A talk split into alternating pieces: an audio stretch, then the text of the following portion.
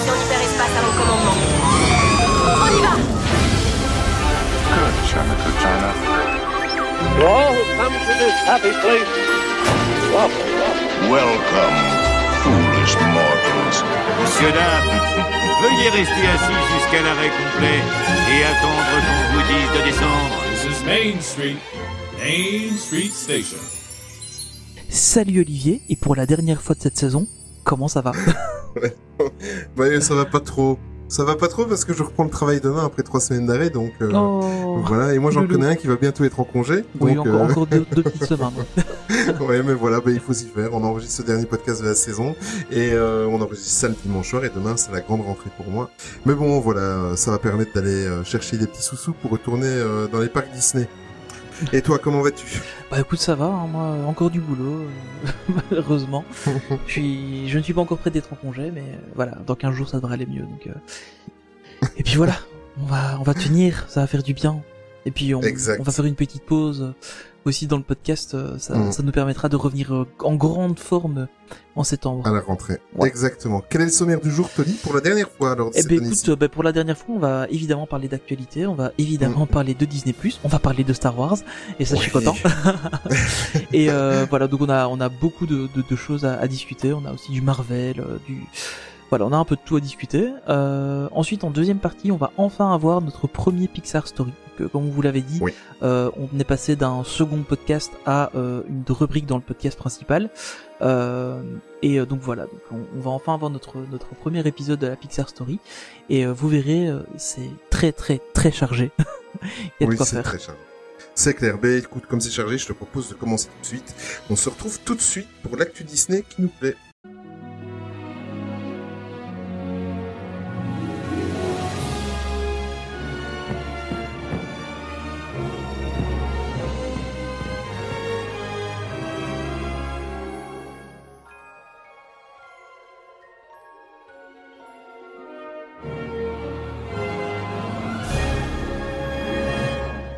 Eh bien, on va commencer l'actu euh, Disney qui nous plaît par euh, par l'hommage. On fait toujours, euh, on commence toujours par un hommage comme ça. euh, on pense aux personnes qui, euh, de l'univers Disney qui ont disparu malheureusement.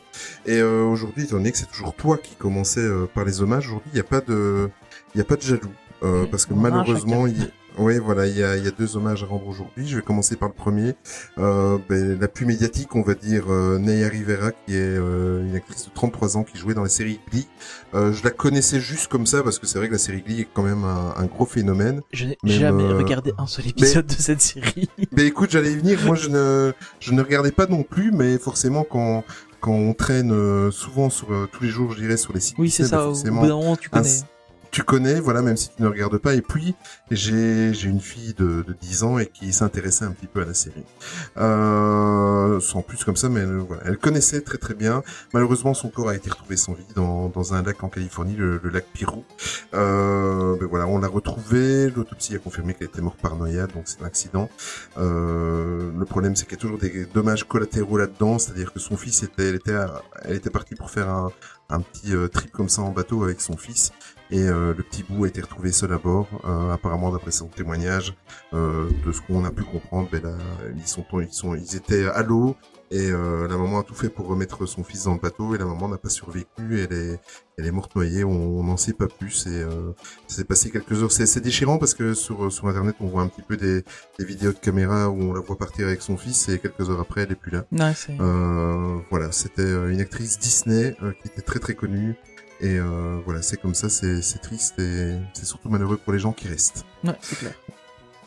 De ton côté, Tony Ouais, autre décès de Kelly Preston, qui était la, la femme de John Travolta depuis 1991. Euh, elle est décédée le 12 juillet dernier, elle avait 57 ans. Euh, ça faisait deux ans qu'elle se battait contre le cancer, donc euh, bon voilà, malheureusement Mhm. c'est le cancer qui a gagné comme, comme souvent. Euh, Elle a notamment joué dans, dans des films Disney en 2005 dans l'école fantastique, euh, qui racontait l'histoire d'une famille de super-héros. En 2009, elle avait joué aussi dans Les deux font la paire, où elle donnait la réplique à John Travolta notamment, et à Robin Williams. Ouais. Et on l'avait vu aussi dans, en 2010 dans le film de, de Hannah Montana, donc euh, la dernière chanson où elle interprétait le rôle de la maman de Miley Cyrus. Donc voilà, on, j'avais vu une petite interview de John Travolta où on voyait vraiment qu'il était abattu. Alors que Mm. c'est un gars qu'en général on, on imagine assez fort. Euh, voilà, bon, c'est malheureusement ça arrive euh, comme ça, c'est un peu triste. Voilà. Voilà. Mais voilà, on- comme d'habitude, bah, enfin, comme d'habitude, on aimerait bien que ce ne Oui. soit pas une habitude, mais voilà, comme ça. on Malheureusement, il y en a souvent. Il y en a souvent, oui, malheureusement, c'est, la loi de la vie. Et euh, ben, on va passer un petit peu à des choses un petit peu plus guirettes, euh, sans, sans oublier ben, qu'on pense à, à ces personnes et à ces proches-là, un petit peu dans le coin de notre tête tout en faisant le podcast. Euh, on va commencer par euh, deux informations Disney+. Je vais commencer par la première, si tu me permets. Je t'en prie. Euh, Marvel 616, euh, qui est une série documentaire Marvel. Euh, on en avait déjà parlé dans un podcast il y a quelques mois, euh, je dirais même presque un an de cela. Ouais, il y a un moment. Ouais. Euh, il y a déjà un bon moment. On savait que c'était c'était prévu qu'elle arrive. Euh, c'est un- une série documentaire en fait qui reviendra sur euh, plus de 80 années euh, d'existence de la fameuse maison d'édition Marvel Comics. On en sait un peu plus dans le sens que euh, on savait pas quand est-ce que ça allait être disponible. En plus, vous savez que tout était un petit peu chamboulé avec tout ce qui se passe avec le Covid, malheureusement. Ce qui est sûr, c'est qu'apparemment la série documentaire sera disponible sur Disney Plus en exclusivité, évidemment. C'est une exclusivité Disney Plus. Cet automne, voilà. Donc en même temps que nous, les Belges, quoi. Voilà. Voilà. Bah, faut voir si nous on l'aura directement aussi. oui, c'est vrai aussi. Ça reste à savoir, mais bon.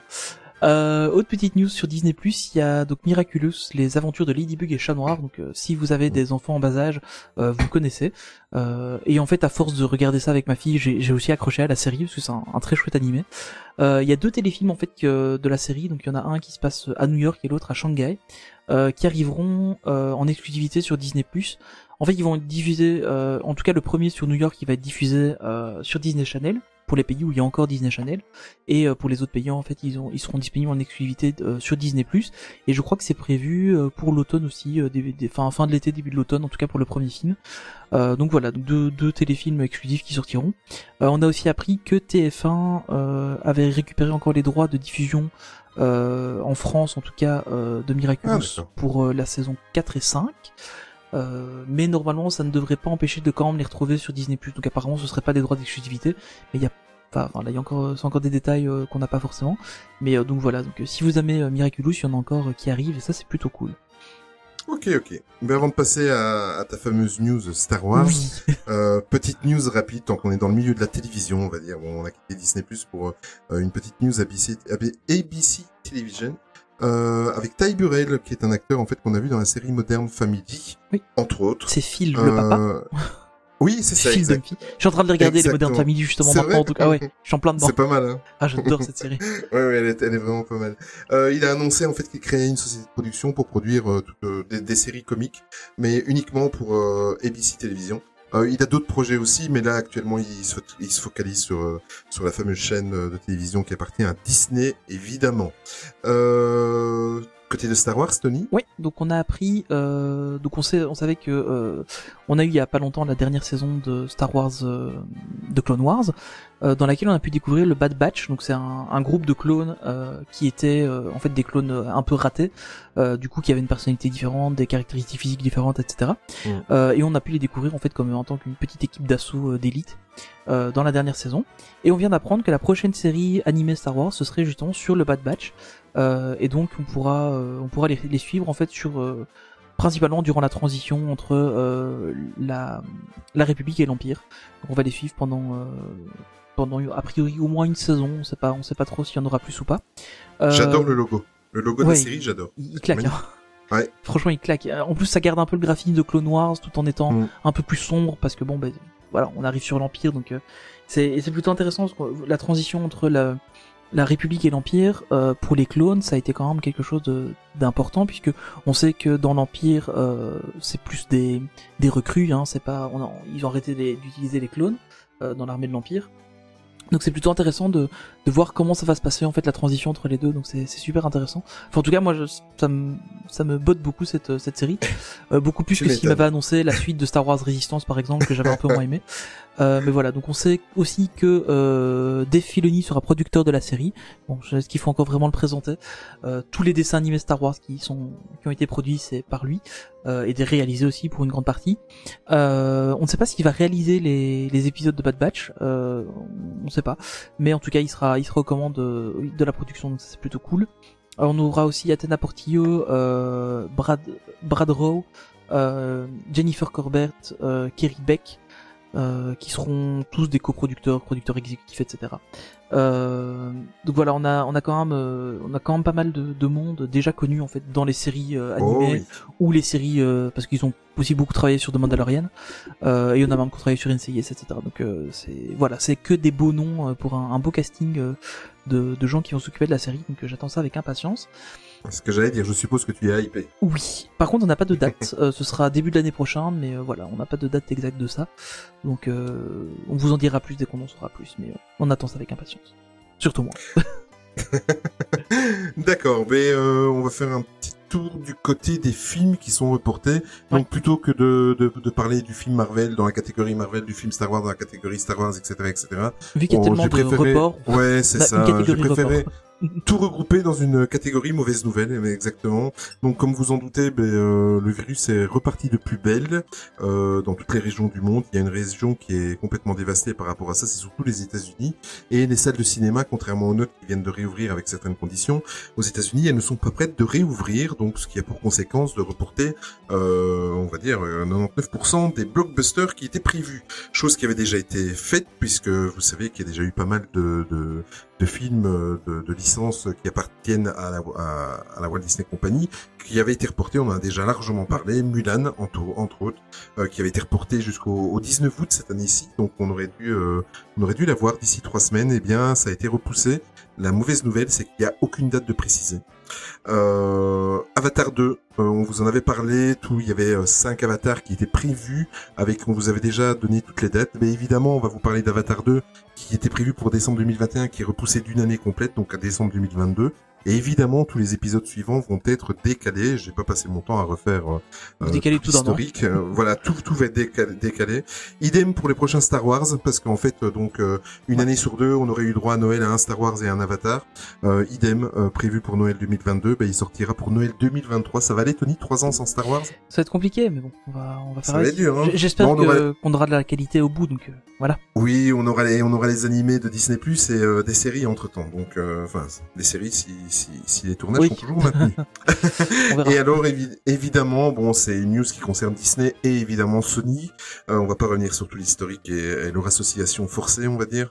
Euh, le prochain Spider-Man est également repoussé. Euh, lui, il est repoussé à décembre 2021. Donc, pas de Spider-Man avant une année et demie. J'ai vu, depuis que j'ai clôturé tout ça hier, en fait, le podcast, j'ai vu aussi d'autres annonces. Ça va être comme ça, on vous a pris les, les, les, les plus gros blockbusters, ceux que, qui sont vraiment les, les plus gros de, de la Walt Disney Company. Euh, Il y en a encore d'autres, il y a plein de films qui vont être poussés, euh, mais euh, voilà, on, on est comme vous, on ne sait pas comment euh, va se produire cette deuxième vague de Covid, et à mon avis, il va avoir encore d'autres conséquences, et euh, euh, voilà quoi. Donc, euh, Ouais, c'est un peu, un peu compliqué. Ça veut dire quand même que 2021 sera une année où il y aura quasiment pas de grosses sorties de films. Ça. Euh, avec 2020, on- au final, on n'a pas eu grand chose non plus. On a eu un, Ouais. un peu en début d'année, mais euh, ce qui est bien, c'est qu'il y a certaines personnes qui ont eu la chance de voir Mulan en, en, en revue, Oui. en preview press. Euh, Exact. Je pense d'ailleurs à Nagla sur. Et qui peuvent pas en parler. Ouais, c'est clair. Je pense à Nagla qui, de, de rien d'y penser, qui le pauvre, il l'a vu, il peut pas en parler. Mais mais c'est clair que que ça va faire quand même un gros trou pour les cinémas fin de cette année et l'année prochaine. Quoi. C'est Mm. Ça va être C'est euh, clair. Et en plus, beaucoup de changements. Et en plus, tu imagines cette année-ci, pour cause de, de distanciation sociale, il n'y a pas eu de, de, de cérémonie, on pense au festival de Ouais. Cannes, etc., etc. L'année prochaine, il va avoir un autre problème. C'est Parce qu'ils que auront pas de film. Ils auront pas de film. Voilà, c'est ça. Ouais. Ça va être différent et euh, ça me ça me fait penser à une petite chose. C'est un petit peu en mode ironique, hein, vite fait. Mais je me souviens que l'année dernière, il y a eu, euh, enfin de- depuis deux trois ans, il y a des, des grands coups de gueule aux Oscars aux États-Unis euh, concernant les films Net- Netflix. Est-ce qu'on les met aux Oscars? Est-ce qu'on les met pas? Mais je pense qu'ils vont devoir les Bah pêcher là-dedans parce plus que voilà. Ouais, c'est ça quoi. Exactement. Euh, ben voilà. Donc, euh, mais il n'y a pas que dans les films qu'il y a des, des reports, euh, Tony. Non, on a la Disney Cruise Line donc, qui avait annoncé Mm. Avoir annulé toutes ses croisières jusqu'au 15 septembre 2020. Euh, ils rallongent cette période de 15 jours pour l'instant, Ouais. donc euh, jusqu'au Pour 30 l'instant. septembre. Ils ont quand même sorti, j'ai vu ça euh, de la journée, ils ont sorti le planning des croisières pour 2021. J'ai vu ça aussi. J'ai pas encore regardé le détail, mais donc euh, donc voilà, donc ils prévoient quand même de faire des croisières en 2021. Bon, maintenant voilà, ça ne ça ne les empêchera pas d'éventuellement les reporter par la suite si si ça va Mais en fait, il y a- il y, a des nouvelles destinations. Je l'ai vu tout à l'heure. J'ai préféré ne pas la mettre. On va vous en reparler au mois de septembre. Mais euh, il y a des. Non seulement ils ont sorti les plannings, mais ils ont sorti des Ouais. nouvelles destinations. Ouais. Ouais, ça va, ça va plutôt être cool. Et euh, enfin voilà, donc euh, voilà, c'est J'ai un peu peur Ça quand va. même que, que, Mm. que ça se reporte encore parce que bon voilà c'est Je pense, on n'est pas au beau hein, faut quand même bien se dire que la plupart des Disney Cruise Line partent des États-Unis euh, qui est quand même euh, un des pays les plus touchés actuellement. Donc euh, Ouais. voilà, il y a y a pas rien. Enfin, c'est pas rien.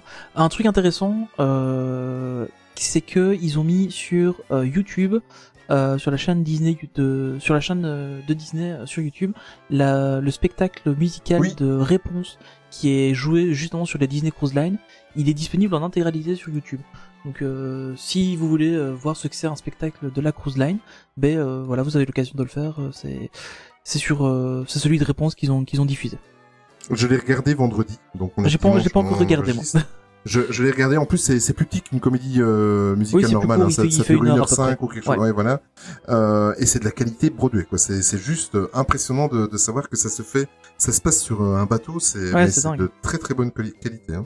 Euh, sincèrement. Euh, alors après Disney Cruise Line, euh, Disney Parks International avec une nouvelle nomination euh, pour. euh, Il y a Gilles Estorino qui va devenir président. Enfin non, qui est président au moment où on fait ce, ce podcast. Euh, pour rappel, Disney Park International, c'est quoi? C'est euh, c'est composé des trois parcs asiatiques et de Disneyland Paris. Voilà, donc en gros, euh, c'est tout le restant hormis les États-Unis. on va faire plus simple. c'est un peu bizarre parce qu'il y a des moments Oui. euh, Disneyland Paris est rattaché aux deux parcs américains et puis il y a des moments où il l'est pas. Donc euh, C'est ça. c'est jamais très clair avec eux. Ici, en tout cas, dans le dans, dans ouais, le dans le communiqué presse, ouais, effectivement. il l'intégrait dedans. Voilà, exactement. Euh, en fait, elle va remplacer euh, Michel. Co il faut que je regarde pour bien le prononcer. Colgzier, Colgzier. Koglzir. C'est compliqué. Hein Ouais, je- Euh, et lui, il quitte l'entreprise. en fait, Michel. euh, voilà, oui, c'est ça, voilà. Gilles remplace Michel, on va faire plus simple. c'est, c'est pas plus mal. Euh, il quitte l'entreprise avec- après euh, plus de 30 années de service chez Disney. À savoir que ben, c'est un c'est un pilier qui, qui va remplacer un autre pilier puisque Gilles Estorino est présente dans l'entreprise depuis euh, 29 ans. Donc euh, on va dire que c'est quelqu'un qui est déjà bien briefé pour euh, pour euh, mettre en avant les, les, les valeurs de la, la société de Mickey. clairement. Parlons toujours de parcs internationaux. On va aller faire un petit tour en Mm. Asie. Euh, on va parler de Believe Sea of Dreams. Euh, donc Oui. l'année prochaine à Tokyo Disney Sea, euh, ce sera les 20 ans du parc euh, de Tokyo Disney Sea. J'imaginais pas que ce parc avait déjà 20 ans. J'ai l'impression qu'il est tout nouveau. hein. C'est incroyable. J'ai l'impression qu'il a ouvert hier, c'est dingue. Et euh, donc pour fêter ça dignement, euh, il y aura un nouveau spectacle nocturne donc en 2021 euh, qui, qui sera proposé donc euh, au Land Mediterranean Harbor. Donc c'est vraiment le, le grand land où on a vraiment la grande Mhm. étendue d'eau euh, devant. Euh, c'est un spectacle qui durera environ euh, 20 minutes. Et normalement, il remplacera, espérons-le, dignement Fantasmic, euh, qui a fait sa dernière représentation ici en début d'année. Donc euh, j'ai hâte de voir euh, des vidéos de, de ce nouveau spectacle. D'ailleurs, idem que pour la comédie musicale que tu as parlé juste avant, vous allez sur la chaîne YouTube du, du parc de Tokyo, euh, la chaîne YouTube officielle, et vous allez retrouver, il faut faire quelques petites recherches, ils, ils publient pas euh, énormément, donc euh, faudra pas remonter loin, mais vers le mois de février-mars, ils ont mis le, euh, la dernière de Fantasmic en ligne, et euh, ah oui, c'est vrai. ouais. pour, ouais, pour avoir vu le spectacle en Floride, celui-là, il est même encore, il y a, un- il y a un petit truc en plus, qui est vrai, qui était vraiment pas mal. On va toujours rester en Asie, on va aller du côté de Shanghai Disneyland. Euh, pour eux, tout se passe bien, pour le moment. Euh, étant donné que tout se passe bien avec les guests, qu'il y a une bonne conduite, et etc., etc., une, bo- une bonne gestion. Euh, contrairement à Disneyland Paris, qui eux, par contre, ont la bonne gestion, mais euh, la conduite des guests, on va en parler tout à l'heure, est un petit peu à revoir. Mais comme tout se passe bien, ils, ont décidé qu'à partir, euh, qu'ils allaient réaugmenter dans, dans les prochains jours euh, la capacité de- d'accueil des, des guests. Euh, pour petit rappel, le parc avait réouvert bien plus tôt que que, que le nôtre. Hein. Il a réouvert le 11 mai dernier et la capacité d'accueil avait été réduite à 30%, donc de ce qu'ils accueillaient euh, habituellement. Euh, ça c'est pour Shanghai. Par contre, on peut pas en dire autant de, de l'autre parc asiatique, Tony. Non, clairement, hein, Hong Kong Disneyland euh, qui euh, qui a refermé ses portes le 15 juillet dernier euh, parce à cause d'une recrudescence de, de l'épidémie là-bas. Ouais. Ils ont pas de bol à Hong Kong. ouais, clairement pas. Et en, en plus, c'était le 15 juillet, c'était censé être le jour, le premier jour où tous les parcs dans le monde étaient réouverts. Pas du Ouais. coup, ça l'a pas été parce que officiellement, euh, Disneyland Paris n'ouvrait que le 15 juillet, même s'il y avait les, les jours euh, passe annuel et euh, Mm. et cast avant. Presse. Et, Mm. euh, et pour la presse aussi, ouais, effectivement. Donc euh, voilà, le, le parc a refermé depuis le 15 juillet. Euh, il avait déjà fermé ses portes donc du 26 janvier au 17 juin. Euh, donc il a réouvert à peu, à peu près un mois et là il referme ses portes.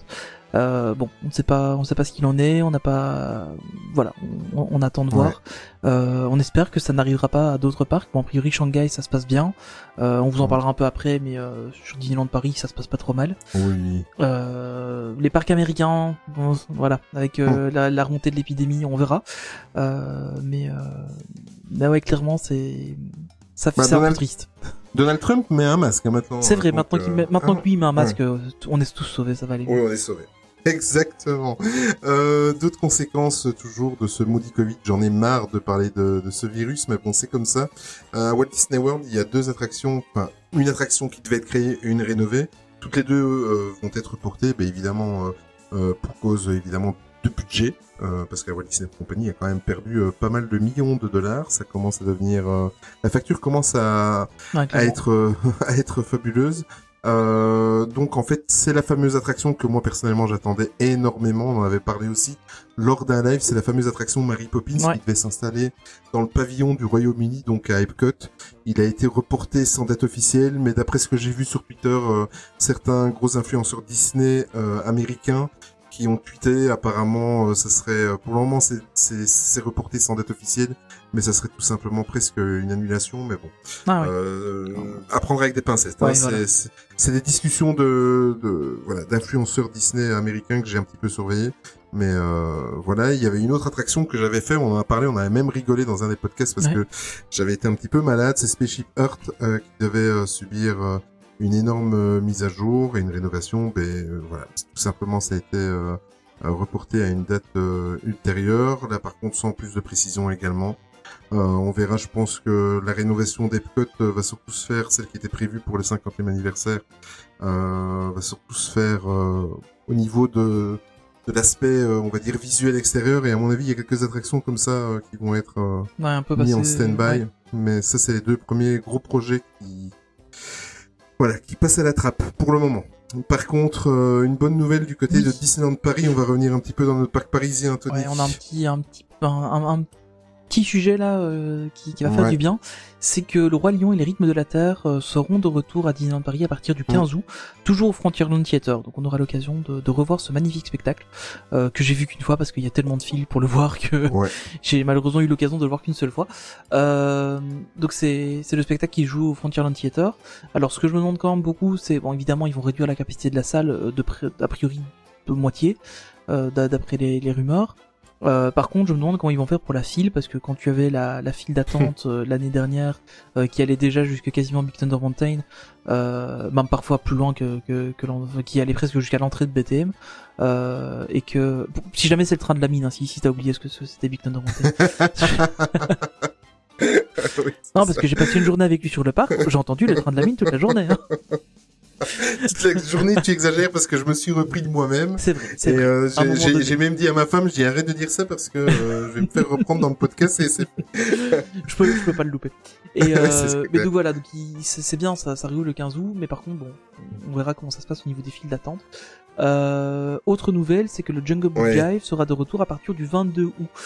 Alors par contre, ce sera pas de retour sur Central Plaza, ce sera de retour au Walt Disney Studio, euh, sur la scène du Stone Show, donc qui est euh, le moteur action hein, pour, euh, pour pour les, les gens qui qui vont qui vont aussi.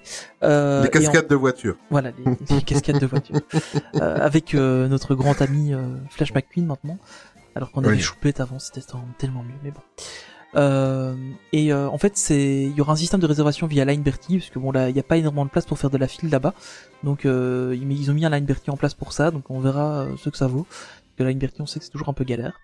Euh, alors ils disent que le spectacle pourrait être annulé sans préavis à tout moment, euh, bah, notamment pour les conditions météorologiques hein, principalement. Euh, il y aura beaucoup de mesures d'hygiène qui seront mises en place avec les, des- gestes barrières, etc.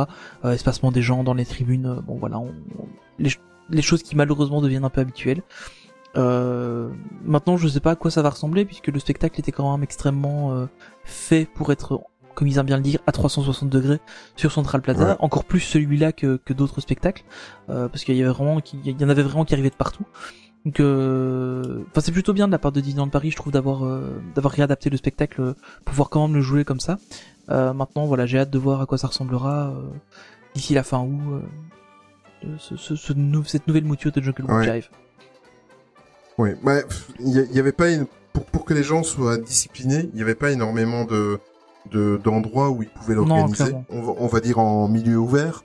euh, parce que évidemment, de toute façon, euh, ce spectacle-là, c'est aussi pour le Covid, mais surtout pour le spectacle. Je ne vois pas du tout ce spectacle se jouer dans une salle. Non, c'est Euh, impossible, c'est impossible. C'est impossible. Euh, au début, j'en ai un petit peu râlé euh, il y a deux jours quand j'ai vu la news, mais au final, avec du recul, euh, c'est un bon compromis. Bon, après, il y a toujours ce système line Bertie qui, qui me dérange. Mais euh, Ouais, voilà. Enfin, le, ce qui me dérange dans le line Bertie déjà de un, c'est que moi j'ai pas de bol, c'est que soit je suis un con ou alors je sais pas utiliser, mais j'ai jamais de bol avec cette application-là. j'ai jamais réussi à choper une place Ah ben voilà. Et, et de puis, euh, je, je pense que ça ira mieux quand cette application-là sera vraiment intégrée à, à, à l'application Disneyland Paris. Et pff, voilà, je- enfin, je, je, je fonde des espoirs là-dessus, mais bon, euh, je- c'est ce système-là en fait qui me dérange. Mais c'est vrai que euh, avec la grande tribune et tout ça, là, en, en plus, les, les guests vont être dans des bonnes conditions pour regarder Ouais, le show. clairement, parce que du coup, le show Ouais. sera devant toi, donc c'est pas que tu risques de louper quelque chose, parce Exact. tout sera vraiment devant toi, donc ce sera pratique. Mhm. Euh, donc il y a, T'es assis. C'est, vrai, t'es assis aussi, c'est, pas plus mal. Donc à mon avis, c'est super intéressant. Euh, maintenant, ça veut dire qu'il y a un flot quand même assez important Ouais. de gens à gérer.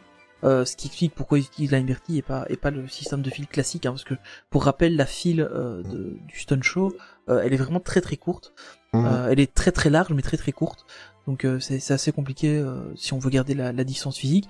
Et honnêtement, on, on va revenir dessus, mais c'est quand même assez bien géré sur Disneyland Paris. Donc euh, je comprends qu'ils utilisent la Liberty plutôt qu'autre chose. Mais Bah, euh, maintenant, euh, on, on a eu des tuyaux de la part du Puy du Fou. Il suffit juste de mettre des panneaux en plexiglas et de séparer par 5000 places et, et tout va bien. Je plaisante. c'est 4900, ironique, euh, 4900. 4900, c'est ça. Enfin voilà, donc euh, c'était euh, sur le moment je l'ai mal pris et et oui c'est une En fait, bonne nouvelle. Quand, quand j'ai lu la news au départ, je me dis parce que j'avais pas vu que c'était sur la sur la scène du Stun Show et je me suis non dit plus, ils vont faire quoi? ouais. Ils vont nous faire un spectacle au, au Studio Theater euh, où ils vont juste repasser la vidéo de, de ce qu'ils ont filmé l'an dernier.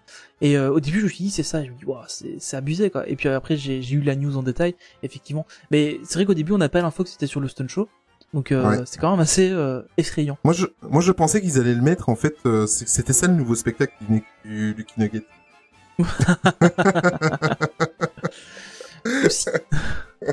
Aussi. Là, il y avait Euh, pas besoin Liberty parce qu'à 80 euros, bon. Oui, voilà, oui, c'est clair, ça filtre tout de suite le nombre de personnes qui pouvaient s'y trouver. Alors une information qui est importante surtout pour euh, nos, concitoyens belges et euh, les habitants des Pays-Bas, euh, la société Thalys, euh, on va on va repréciser parce que c'est vrai que on en a parlé il y a deux trois podcasts de cela et euh, tous nos amis français ne connaissent pas spécialement Thalys. Thalys c'est quoi? C'est le train à grande vitesse en fait, c'est un petit peu notre TGV international qui va vers euh, vers la France, donc ça part des Pays-Bas, ça part de la Belgique. Il y en a même qui partent d'Allemagne en fait de euh, via la de Cologne, voilà exactement. Et ça permet en fait euh, dans des trains à grande vitesse de rejoindre euh, Disneyland Paris, mais pas que, euh, puisque le train s'arrête également à, à l'aéroport Charles de Gaulle juste avant. Et cette société-là, il y a pas mal de, de Belges qui, qui l'utilisent pour pouvoir aller chez vous, donc euh, à Disneyland Paris, à savoir que le, le trajet se fait en une heure quart, je pense, donc euh, ce qui n'est pas euh, négligeable. C'est c'est un petit peu chéros, mais euh, c'est Ah, C'est- quand t'arrives à avoir des places euh, à- assez Oui. à l'avance, t'as- tu peux avoir de bons prix. Hein. On l'a fait une fois, on avait fait, je crois, c'était, euh, on était à 25 euros par personne aller-retour. Là, ça Oh, fait de la lapin. Là, c'était super. oui, c'est vrai que c'est du calcul de l'essence et le ouais, péage. ça on, on était, on rentrait dans les frais et puis t'as pas la fatigue non plus. Quoi. Eh bien, cette société-là, en fait, on vous en avait parlé, ils avaient repris, euh, ils avaient, pardon, euh, mis en suspens les, liaisons, en fait, euh, jusqu'au mois de juillet, jusque fin juillet, début. Étant donné qu'apparemment, ils n'ont pas beaucoup de réservations, euh, évidemment, euh, il y, a, y, a, y a peu de personnes qui ont envie actuellement, pour le moment, de se rendre dans le parc, et en plus, euh, via, via le TGV, enfin, le, le Thalys, pardon. Donc, ce qu'ils ont fait, c'est qu'ils suspendent jusqu'à nouvel ordre tous les tous les trains. Euh, donc on ne sait pas quand est-ce que ça va reprendre. Je suppose que quand ils vont avoir des signes de, de reprise et des gens qui vont Ouais. commencer à vouloir réserver, ils vont réouvrir une ligne ou deux. Mais euh, mais actuellement, euh, voilà, la société est en stand-by en tout cas pour euh, pour ces trains-là qui font les liaisons jusqu'à Disneyland Paris. Par contre, je sais pas ce qu'il en est des TGV, parce qu'il y a aussi les TGV qui partent de Bruxelles. Euh, eux, je crois qu'ils roulent Ouais. toujours, donc il y a quand même toujours moyen d'y aller à grande vitesse euh, sur Disneyland Paris, mais pas, pas en Thalys. Oui, je pense. Hein. Je crois que les TGV Oui. roulent encore, ouais. C'est oui, c'est une bonne précision. Thalys, c'est une société qui est euh, qui fait la même chose que, que pour les TGV, mais qui est euh, qui est, on va dire euh, la, la société historique bel- belgo-française. Ouais, c'est ça. En fait, c'est ce c'est une, une spin-off de la SNCB et de la SNCF. euh, C'est ça. Qui a été créée à l'époque euh, sur ces trains-là. Exactement. Euh, alors on va faire un petit point donc sur euh, le, le port du masque dans, dans, dans le parc. Euh, donc comme vous le savez, le port du masque est obligatoire dans tout Disneyland Paris, hein, que ce soit dans les allées, dans les attractions, etc. Les seules exceptions sont quand vous vous asseyez pour manger ou pour boire un coup. Heureusement. Euh, heureusement parce que sinon c'est pas très pratique. Enfin toi t'as essayé de boire avec ton masque, hein heureusement, tu t'en- heureusement, heureusement tu t'en es rendu compte à temps. Rien ne lui échappe. J'aurais bien, j'aurais bien aimé Gang. On Ne aurait bien- jamais aller avec Tony à Disneyland Paris six Je jours vois avant l'enregistrement d'un Je podcast. vois tout. Euh, alors, ce qui, est, ce qui est plus intéressant, c'est qu'il y a une décision qui a été prise euh, pour punir les, les guests qui enlèvent leur masque dans les attractions. C'est que euh, si c'est une attraction à photo, évidemment, euh, ben, en fait, les, les guests, la, la photo est verrouillée en fait, donc les, impossible de voir ou de, ou de récupérer la photo. Alors, c'est bien dans un sens euh, sur un, Space Mountain par exemple où, en général les, gens sont par quatre. Euh, par contre sur un un pirate des Caraïbes par exemple, bah du coup c'est toutes les personnes qui sont dans le bateau qui euh, se retrouvent avec leurs photos verrouillées. Donc ça veut dire que bah vous pouvez potentiellement pénaliser d'autres d'autres personnes. Donc voilà. C'est enfin voilà moi je trouve que c'est pas une mauvaise idée ça incitera peut-être les gens à, à garder un peu plus leur masque. Après euh, moi dans les attractions j'ai vu qu'une ou deux personnes qui, qui bougeaient Oui. un peu leur masque pendant les attractions. Euh, notamment quand on a fait Phantom Manor euh, il y avait une vieille dame euh, qui, qui enlevait son masque tout le temps alors que le cast elle était devant le cast le cast lui dit madame mettez votre masque. Elle le met une seconde après elle l'enlève. Enfin ça, c'est- assez comique. Euh, mais euh, voilà donc euh, on, on, sait pas, enfin voilà, il y, a pas plus d'infos là, là-dessus. Euh, mais par contre, bah oui, du coup, ça, apparemment, ça bloque les, ça bloque la, la photo pour toutes les personnes qui étaient sur cette photo-là. Donc même si vous vous portez votre masque et que vous avez euh, un gars dans votre dans, dans votre bateau par exemple euh, qui portait pas le masque, bah, vous êtes foutu aussi, vous avez pas votre photo. Ça c'est un peu dommage apparemment. Mais euh, nous on n'a pas eu le cas, enfin j'ai pas vu de, de photos comme ça qui étaient verrouillées. Euh, je sais bien que les premiers jours on en a vu quelques-unes sur passer sur Twitter ou quoi, mais mais nous on n'a pas eu le cas pendant qu'on était là. Donc, voilà. Mais en- moi, moi, où je, enfin, c'est assez spécial, c'est que j'avais un petit peu peur parce que mon fils, ben, tu, tu- tu l'as vu à plusieurs reprises, mais euh, il va avoir, euh, il va avoir 12 ans, donc à l'après de deux semaines, euh, dans deux semaines, il a 12 ans, donc à l'après de deux semaines, il devait porter le masque. Euh, Enfin, ici, il le portait, mais je- comment est-ce que ça se passe? Parce que comment est-ce que tu, comment est-ce que l'ordinateur, enfin, la, la, la prise de photo question, parce que- juge un enfant et l'âge, etc. quoi, parce que tu vois prends quelqu'un de 11 ans, voire même de 10 ans, Ouais. si celui qui sont un peu grand, bah voilà. Quoi. c'est ça quoi. Mon Ouais. fils il, il paraît 14 Bah quoi. oui, c'est clair. euh, Euh, c'est, enfin, c'est comme euh, ma fille, elle a 6 ans, tu lui en donnes 8. quoi. Ouais voilà. Donc, Ouais, euh, voilà, c'est un peu, c'est un peu compliqué. Donc, je sais, je sais pas si c'est, je sais pas comment c'est géré. Euh, a priori, euh, je suppose qu'il y a, il y a une détection. À mon avis, c'est plutôt ils prennent les gens à partir de 20 ans ou un truc dans le genre et euh, ils voient vraiment les personnes qui sont clairement adultes. Euh, Ah donc je pourrais enlever mon masque alors. non, non, non, tu peux pas. non, non, non. Allez, c'est tout maintenant. mais, euh, mais je suppose que, que l'algorithme va vraiment repérer les adultes et euh, laisser une bonne marge quand même autour des enfants, parce que bon, effectivement, c'est pas, c'est pas, c'est pas Mm. facile en fait hein, de, de, de repérer ça. Euh, donc voilà. Non, peut-être que, enfin non, j'imagine des trucs, mais c'est, ce serait trop compliqué à mon avis pour Disneyland Paris. Mais pour les gens qui ont une photo, euh, puisque si t'as un pass annuel, t'as ta photo, ils connaissent ton âge, donc ils pourraient déjà faire un premier mapping avec ça, mais euh, ça m'étonnerait franchement qu'ils insistent, hein, qu'ils fassent, que- qu'ils fassent ça, parce que c'est, On va toujours les laisser euh, terminer l'application. hein, Voilà. on ça. ils s'améliorent déjà sur ça qui continue. Bon, alors, euh, toujours à Disneyland Paris, on va vous parler un petit peu des billets privilèges, en fait.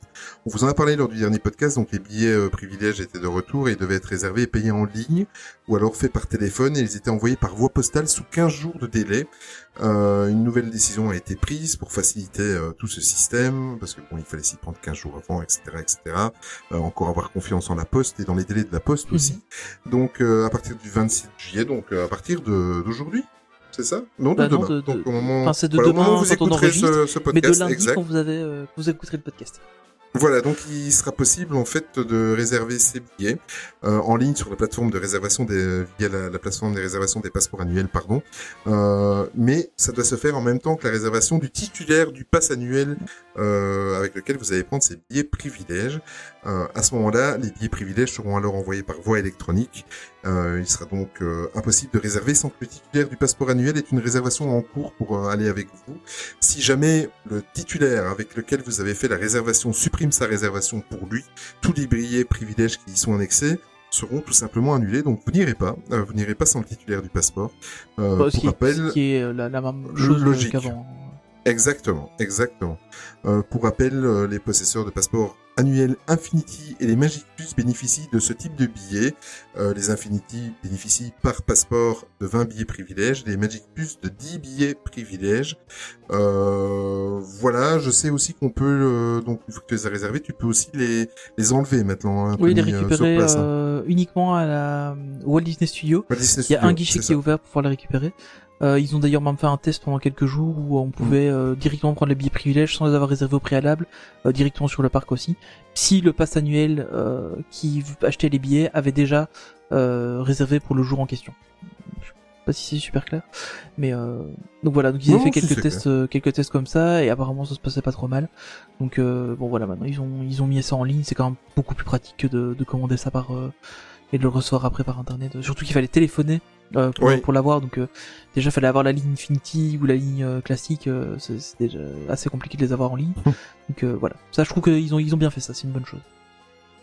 On va prendre un petit peu son envol du côté du Disney Village. Ouais. Donc le Disney T'as vu Village. la transition? C'était beau, c'était beau. Le Disney. Village est donc maintenant avancé à 98,00001% parce que euh, Panoramagic vient de changer son ballon, euh, ce qu'ils font une fois par an de mémoire. Euh, et c'est assez impressionnant. Je sais pas si, enfin, Oui. à l'occasion, euh, regardez un peu. Souvent, ED92 est présent quand euh, quand euh, ils font euh, quand ils font le changement, et c'est assez impressionnant de voir le ballon se gonfler, etc. Euh, mais ce qu'il y a eu de, de, de nouveau cette année, c'est que on retrouve beaucoup de personnages Disney qui volent. Donc on a eu euh, pas pas qui volent dans les boutiques du Disney Village, hein, ne, ne faites pas dire ce que je n'ai pas dit, mais qui volent dans le dans les airs. Donc on a Peter Pan sur le ballon, on a Aladdin et Jasmine sur le tapis, on a aussi Dumbo, Buzz l'éclair, je crois qu'il y a Clochette aussi euh, que j'ai Ouais. pu apercevoir. Donc il y, a, il y a des personnages en plus euh, qui décorent le ballon, euh, ce qui est plutôt sympa parce que ça ça, ça rend bien, je trouve. Hein. J'ai pas été le voir de tout près tout près, mais on, arrêté euh, à peu près à hauteur de, du Rainforest Café, on voyait quand même relativement bien et c'est plutôt joli. Donc euh, c'est un bon petit ajout, je trouve, de la part de, de Panorama Magique euh, d'avoir fait ça. Ballon que, de toute façon, j'y mettrai jamais les... Non, ça c'est clair, là j'ai bien compris.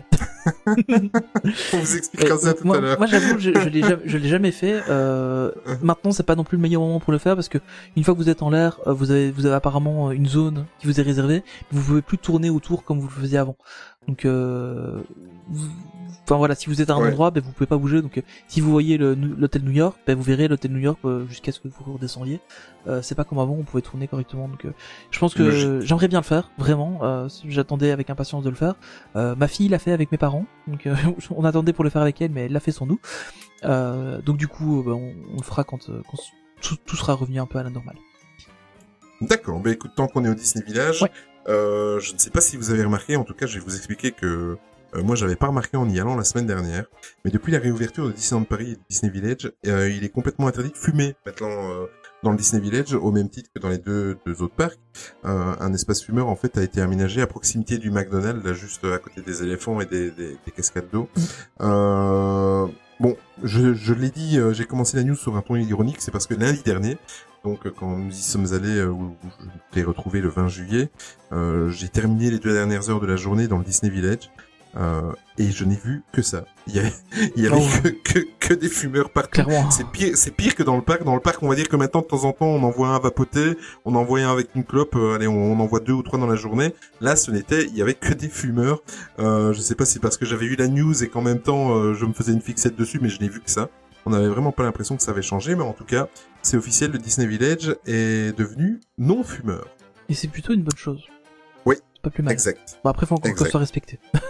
exact. Mais euh, voilà, c'est c'est bien, ça ça évolue un peu. Euh, ce que j'ai vu qui était pas mal, on l'a vu ça le 21 quand on est quand on est parti dans le Disney Village, euh, c'est qu'il y a quand même beaucoup de de castes qui euh, vérifiaient que les gens euh, Oui. portaient bien leur masque aussi dans le Disney Village, puisque le, le masque est aussi obligatoire dans le Disney Village. Euh, et du coup, il y en avait quand même certains qui, j'ai vu un cast qui reprenait un, un guest qui disait ben non pour fumer c'est vous allez là-bas, etc. Donc euh, ils- Mm. ils sont quand même vigilants à ça, donc c'est plutôt cool. D'accord, mais tant mieux. Tant mieux, tant mieux. Petit petite nouvelle côté réouverture. On a eu euh, l'occasion de d'être sur place euh, lors de la réouverture de l'hôtel Cheyenne. Sauf qu'on n'y a pas du tout pensé, donc on n'était pas du tout près de l'hôtel quand il a réouvert. C'est de la journée qu'on s'est rendu compte que c'était ce jour-là qui rouvrait. Donc on a l'hôtel Cheyenne qui a réouvert ses portes le, le 20 juillet.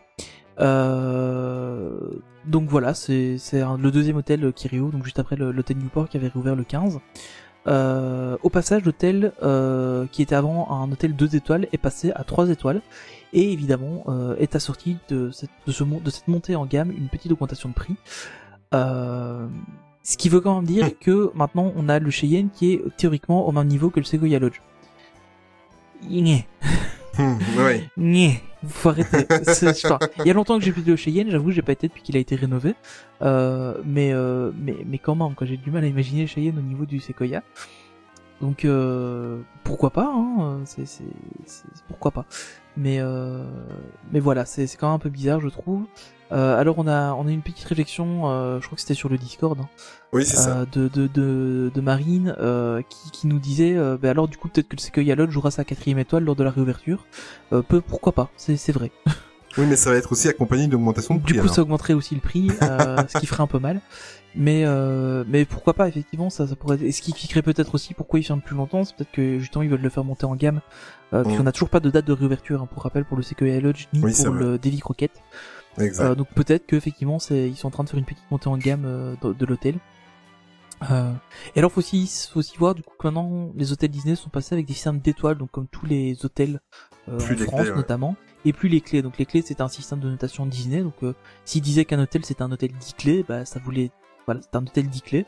Euh, maintenant on parle d'étoiles comme de comme d'étoiles dans tous les les, les, les hôtels euh, de France et du monde en fait même si euh, la, même si les, un 3 étoiles par exemple en Turquie n'est pas un 3 étoiles en France par exemple. Exact. Euh, donc voilà, donc faut- on est vraiment au niveau des normes françaises. Ce qui veut quand même dire que le Cheyenne a quand même du coup pris un petit peu de, de galon, donc c'est plutôt une bonne chose euh, de, de- pour lui d'être passé à 3 étoiles, en sachant que en général les 1, 2, 3 étoiles ça s'acquiert assez vite. Euh, c'est plutôt la quatrième euh, et la cinquième certainement les plus dures à avoir. Mais donc voilà, c'est une bonne nouvelle pour le Cheyenne qui, qui a réouvert.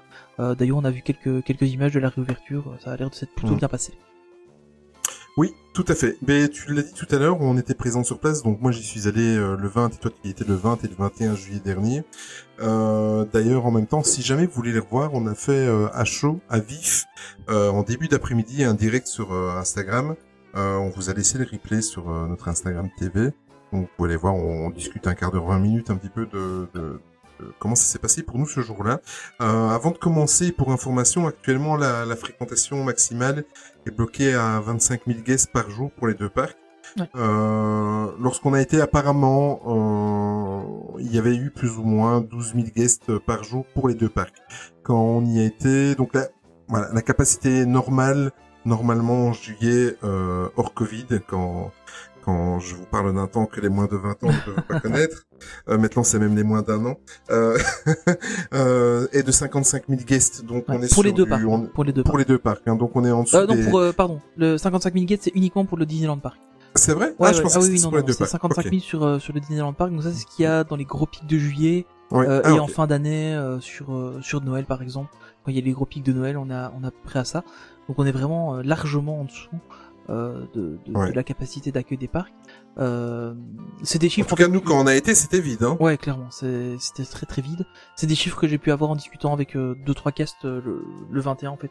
Euh, Il y avait un peu moins. En fait, le, le matin, il y avait moins de monde que quand on est arrivé le le 20. Par contre, l'après-midi, il y a un peu plus de monde. Mais euh, du coup, on a discuté un peu avec avec différents casts et euh, et c'est des chiffres que qu'on a pu recouper un peu. Donc a priori, on est sur des valeurs assez correctes.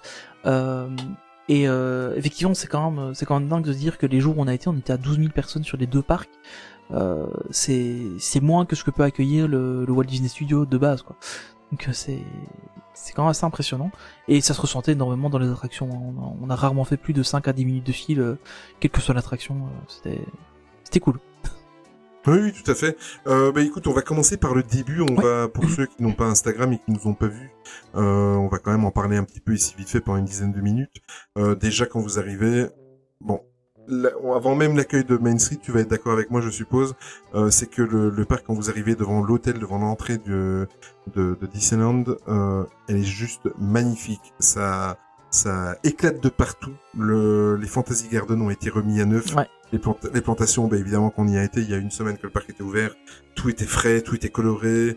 Euh, Toutes les fontaines étaient nettoyées. les fontaines étaient nettoyées, mais c'était d'un bleu comme euh, comme dans une piscine. euh, on avait envie d'y plonger, c'est juste magnifique. Et après, vous passez ce stade-là, c'est c'est vraiment bien fait parce que si vous avez réservé votre séjour, si vous êtes passe annuel et que vous, vous êtes dans l'obligation de de vous signaler et dire que vous y allez ce jour-là, euh, en fait, euh, normalement, vous devez imprimer un petit papier. Euh, ou aller avec votre euh, votre téléphone, votre euh, votre smartphone avec les, les QR codes pour qu'ils Mhm. puissent vérifier que vous avez bien vérifié. Et là, en fait, si vous êtes passeport annuel, je l'ai vu en arrivant, c'est que ils scannent directement le QR code qui est sur votre passeport annuel. Ouais. Et les deux font office, en fait. Donc, euh, votre entrée et le fait que vous avez bien signalé et demandé pour venir ce jour-là. Euh, donc, ça vous fait gagner du temps. Donc, en plus des des tourniquets, en fait, où vous ça, présentez ça votre dépend des, passe, ça dépend des, des ça dépendait des endroits, oui. Ouais, parce que nous, il y en a un vrai. qui nous a absolument demandé le papier, puis les autres de la journée, ils nous ont plus demandé. Ah non, nous, ils étaient avec des téléphones, enfin, avec des, Ouais, avec des, des- des des tablettes smartphones, portables. Ouais, et alors, ils scannaient directement avant même qu'on arrive au, au tourniquet. Ouais, tout à fait, ouais. Euh, ça faisait gagner du temps, c'était très très fluide. Et alors là, vous arrivez dans le parc. Bon, déjà, euh, là, c'est quand même assez émouvant qu'on est un petit peu. Euh, c'est un lieu qui nous tient particulièrement à cœur et que vous avez plus mis les pieds dedans depuis euh, presque six mois. Euh, et alors cet accueil avec les personnages sur la gare de Main Street et euh, les cast members, je sais pas ce que tu en as pensé, Tony, mais c'est juste. Euh, ça met dans l'ambiance, hein. Honnêtement, voir les personnages comme ça dès que tu rentres dans le parc, c'est, c'est waouh, t'as les cast members qui t'applaudissent quand tu rentres. Non, on- Ouais. Moi, je m'étais dit, oui, ils vont faire ça, bah, évidemment, les deux jours de passe annuel, euh, sûrement le Ouais, 15, non. peut-être le 16. Et en fait, ils ont, apparemment, ils continuent à le faire encore maintenant, donc, euh, donc c'est plutôt, c'est plutôt cool comme accueil. Euh, ça, ça rajoute vraiment, euh, un sentiment d'appartenance, en fait, euh, à, à la grande famille Disney. Euh, ce qui marche très très bien, hein, ça, ça marche, ça marche vraiment bien. Donc il y a les casques qui sont là, il y a des, il y a les personnages euh, classiques, donc euh, Mickey, Minnie, euh, Dingo plutôt, Tic et Tac qui sont sur euh, sur la gare de Main Street, qui, qui vous font signe en arrivant. Euh, dès qu'on arrive sur, euh, sur- près du gazebo, on voit euh, on voit Daisy qui est là, il y a Donald qui est là aussi, un peu plus loin. Euh, c'est c'est hyper agréable en fait de, de rentrer dans le parc. Il y a la musique qu'ils ont refait. Euh, donc une musique qu'ils ont dont- pour laquelle ils ont changé quelques paroles quand on arrive sur le parc pour pour vous re-souhaiter la bienvenue en fait hein. et euh, peut-être juste que la musique va un peu fort je trouve. Oui, c'est vrai. Ouais, Euh, allez on va on va on va être euh, tatillon. La musique va un peu fort quand on rentre dans le parc. Mais euh, mais c'est super agréable c'est tellement c'est tellement agréable de, de rentrer dans le parc comme ça euh, ça ça fait du bien surtout après autant de temps. Ça ça ça remotive beaucoup je trouve. Ouais, en plus de ça, vous avez Main Street qui est resplendit, mais c'est un véritable joyau. On voit que tout a été refait. Il reste juste, euh, quand vous arrivez euh, à, à la droite du gazebo, là, il y a encore une façade qui est en rénovation, mais euh, qui est couvert avec des bâches, Ouais. évidemment, comme, euh, comme ils peuvent le faire, même très très très bien. Mais par contre, tout Main Street, est, enfin, c'est ouais, toutes les couleurs les sont couleurs vives, euh, vous sautent aux yeux, c'est magnifique. C'est le moment de faire des belles photos et des photos Ouais. originales euh, sur vos Instagram ou vos réseaux sociaux. Sincèrement, c'est c'est c'est Surtout qu'il y a, il y a- il y a très très peu de monde, hein, donc euh, c'est vraiment le bon moment pour faire des photos sympas. Oui, exactement. Et alors, euh, on va parler un petit peu des points photos parce qu'il y a deux sortes de points photos. Il y a les, les, les selfies, les, les, les selfies, euh, les endroits à selfie. Donc, vous avez 1m50 de distance et que vous passez à tour de rôle, c'est très très très très fluide. Et vous avez les points photos comme on a fait. D'ailleurs, si vous nous suivez sur Instagram, vous avez vu notre belle photo où on s'envole avec des ballons, Tony Ouais. et moi. euh, voilà, ça c'est ce genre d'incrustation. Mais il y a plein de points en fait euh, dans le parc. Euh, Au Walt Disney Studio, on fait des incrustations avec euh, avec Rémi, Ratatouille, etc.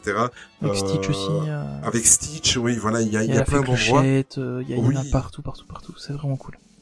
Mais, mais en fait, j'ai été étonné parce qu'on est arrivé dans le parc. Déjà, vous avez ce super accueil euh, des, des cast members. Et vous faites, euh, vous faites, vous, vous êtes de 15 minutes dans le parc, vous avez déjà fait 6 photos personnages. C'est juste Ouais. euh, impressionnant, c'est bien organisé, c'est fluide, c'est c'est plaisant. Ils doivent garder ça. Euh, c'est comme je le disais, je pense que c'est sur Twitter que je l'ai dit. Euh, ils doivent garder les deux. Euh, il faut qu'il y ait des, des points selfie et en plus ça permettra aux gens qui, qui aiment faire aussi le shopping et qui aiment aussi faire les attractions et qui ne veulent pas faire que des personnages dans la journée ou Mhm. perdre une heure de queue euh, pour voir des personnages, il faut qu'ils fassent les deux. Ils doivent garder, tout comme fait- l'accueil avec les castes. hein, je sais pas si tu, ce que tu en penses, mais euh, Ouais, ça c'est c'est vraiment super agréable le matin, c'est c'est hyper agréable. Et au niveau des, des points selfie comme ça, c'est en fait bon, nous on n'est pas trop allé faire la file pour euh, faire des photos personnages, euh, mais on aime bien les personnages malgré tout. Mais du coup, le fait qu'il y ait des les points selfie comme ça, en fait, tu peux assez vite euh, passer faire tes photos de personnages euh, et malgré tout jouer avec eux quand même. mais Bon, ici à distance évidemment, mais, euh, Ouais. mais c'est vraiment super intéressant et, et je trouve que, que la manière qu'ils ont fait, comme tu dis, c'est un truc, ils doivent garder ça et en plus faire des rencontres personnages plus comment plus plus personnalisées, un peu plus lourdes entre Oui. guillemets, avec euh, notamment euh, le, le Starport ou euh, ou le, le pavillon des princesses par exemple ou Miss Mickey Mouse. Euh, ils pourraient garder ces points-là pour faire des rencontres euh, un peu plus longues avec les personnages et, et euh, plutôt faire des photos des selfie spots comme ils ont fait ici. euh, qui sont qui sont plutôt bien enfin voilà ça ça marche super bien quoi maintenant effectivement Ouais, euh, faut aussi prendre en compte qu'on était que 12 000 sur les parcs donc Oui, c'est peut-être pour ça que ça marchait bien aussi. Euh, je suis pas sûr qu'avec 50 000 personnes, ça marche aussi bien. Euh, mais mais voilà, c'est. Je trouve que c'est plutôt. En tout cas, ils ont super bien géré le truc.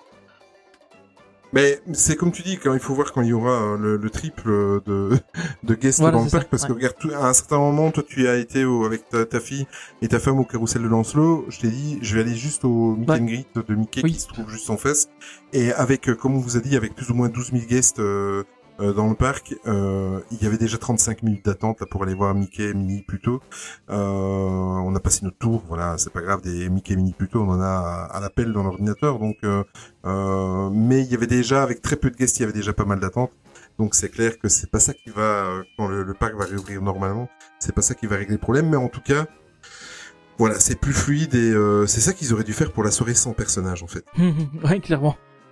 Ah, c'est vrai, hein, non Parce que Ouais, ouais, Je pense qu'il y aurait eu bien, moins ouais. de frustration et ça aurait été Je bien. pense aussi. Ouais. Euh, les mesures d'hygiène et les gestes barrières sur place sont très très bien respectés. Donc euh, au niveau des recommandations, c'est c'est clair. Celui qui celui qui dit qu'il n'est pas au courant de ce qu'il doit faire, il est de mauvaise foi parce qu'il y a des panneaux partout, il y a des rappels partout dans les toilettes, dans dans les dans comment dans les dans les allées de, du parc, dans, à chaque attraction.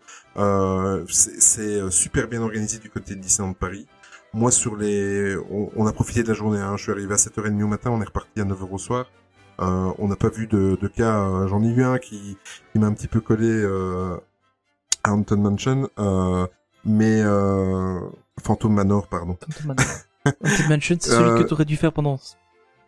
Merci de me le rappeler. mais euh, voilà, j'en ai eu un qui, qui, qui m'a un petit peu collé. Je lui ai dit gentiment, voilà. Mais sinon, franchement, tout le monde euh, respectait. Bon, ici, Ouais, globalement, les gens jouaient bien le euh, ouais. Ici, ce week-end, c'est le premier week-end au moment où on enregistre, donc le dimanche. Euh, on a eu quelques échos négatifs. Apparemment, euh, ce n'est plus aussi bien euh, parce que forcément, les gens commencent à revenir et, et les guests lambda, sans pour autant les critiquer, loin de là. hein, il faut pas mettre tout le monde dans le même panier, mais mais voilà, ça commence un petit peu à s'assouplir du côté des guests. Euh, Mais bon, on verra. Je pense que, en tout cas, les cast members euh, sont là euh, pour pour euh, comment pour te remettre dans le droit chemin si tu si tu Oui, c'est ça. hein, Il y avait, j'ai entendu dans certaines attractions, euh, le plus le 21, mais il y, en avait qui étaient là qui disaient que bah, attention, mettez bien vos masques, euh, n'enlevez pas vos masques Ouais. dans l'attraction, etc. Euh, gardez bien vos distances. Donc ils sont là quand même à surveiller quand même euh, ce qui se passe dans dans les attractions et euh, Ouais, et je trouve que c'est c'est bien fait. C'est quand honnêtement c'est bien Mhm. géré. Je me sentais plus en sécurité euh, sur le parc que en allant faire mes courses ici plus loin. Euh, donc euh, je trouve que ça marche ça marche vraiment bien en fait. C'est ça. Alors il y a un autre truc aussi qu'on a eu l'occasion de, de pouvoir refaire enfin, euh, c'était le Disneyland Red Road. Ça fait du bien à revoir hein, celui-là. Oui, ça faisait longtemps. Ah oui, ça fait. Tellement longtemps. Mais mais même si tu n'y vas pas dedans, en fait, rien que le fait de psychologiquement de le voir passer, de l'entendre au loin, c'est euh, c'est ça fait du bien. Ouais, clairement, ça remet une ambiance dans, dans tout le parc, euh, d'entendre ce, ce chouchou. euh, c'est c'est super agréable. Enfin, c'est- ça manquait vraiment. Nous, on l'a refait le, le 21. On a- D'accord. On a, bon, alors après, on a un peu mal géré parce qu'on a, on a voulu monter dedans à Main Street.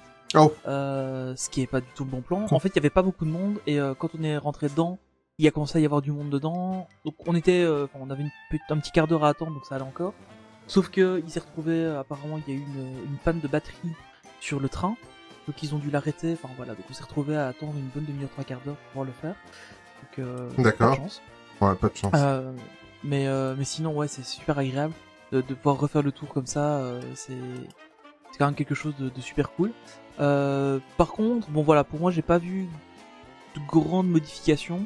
Euh, J'ai l'impression peut-être que la fresque du côté de Frontierland, ils l'ont peut-être un peu repeint ou des choses comme ça.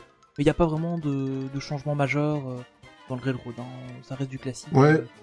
Euh, Il y avait même déjà des problèmes avec le comment, avec la, la communication interne dans le train où le cast peut, peut parler un peu. Il y a déjà même des problèmes avec ça, donc c'était pas génial.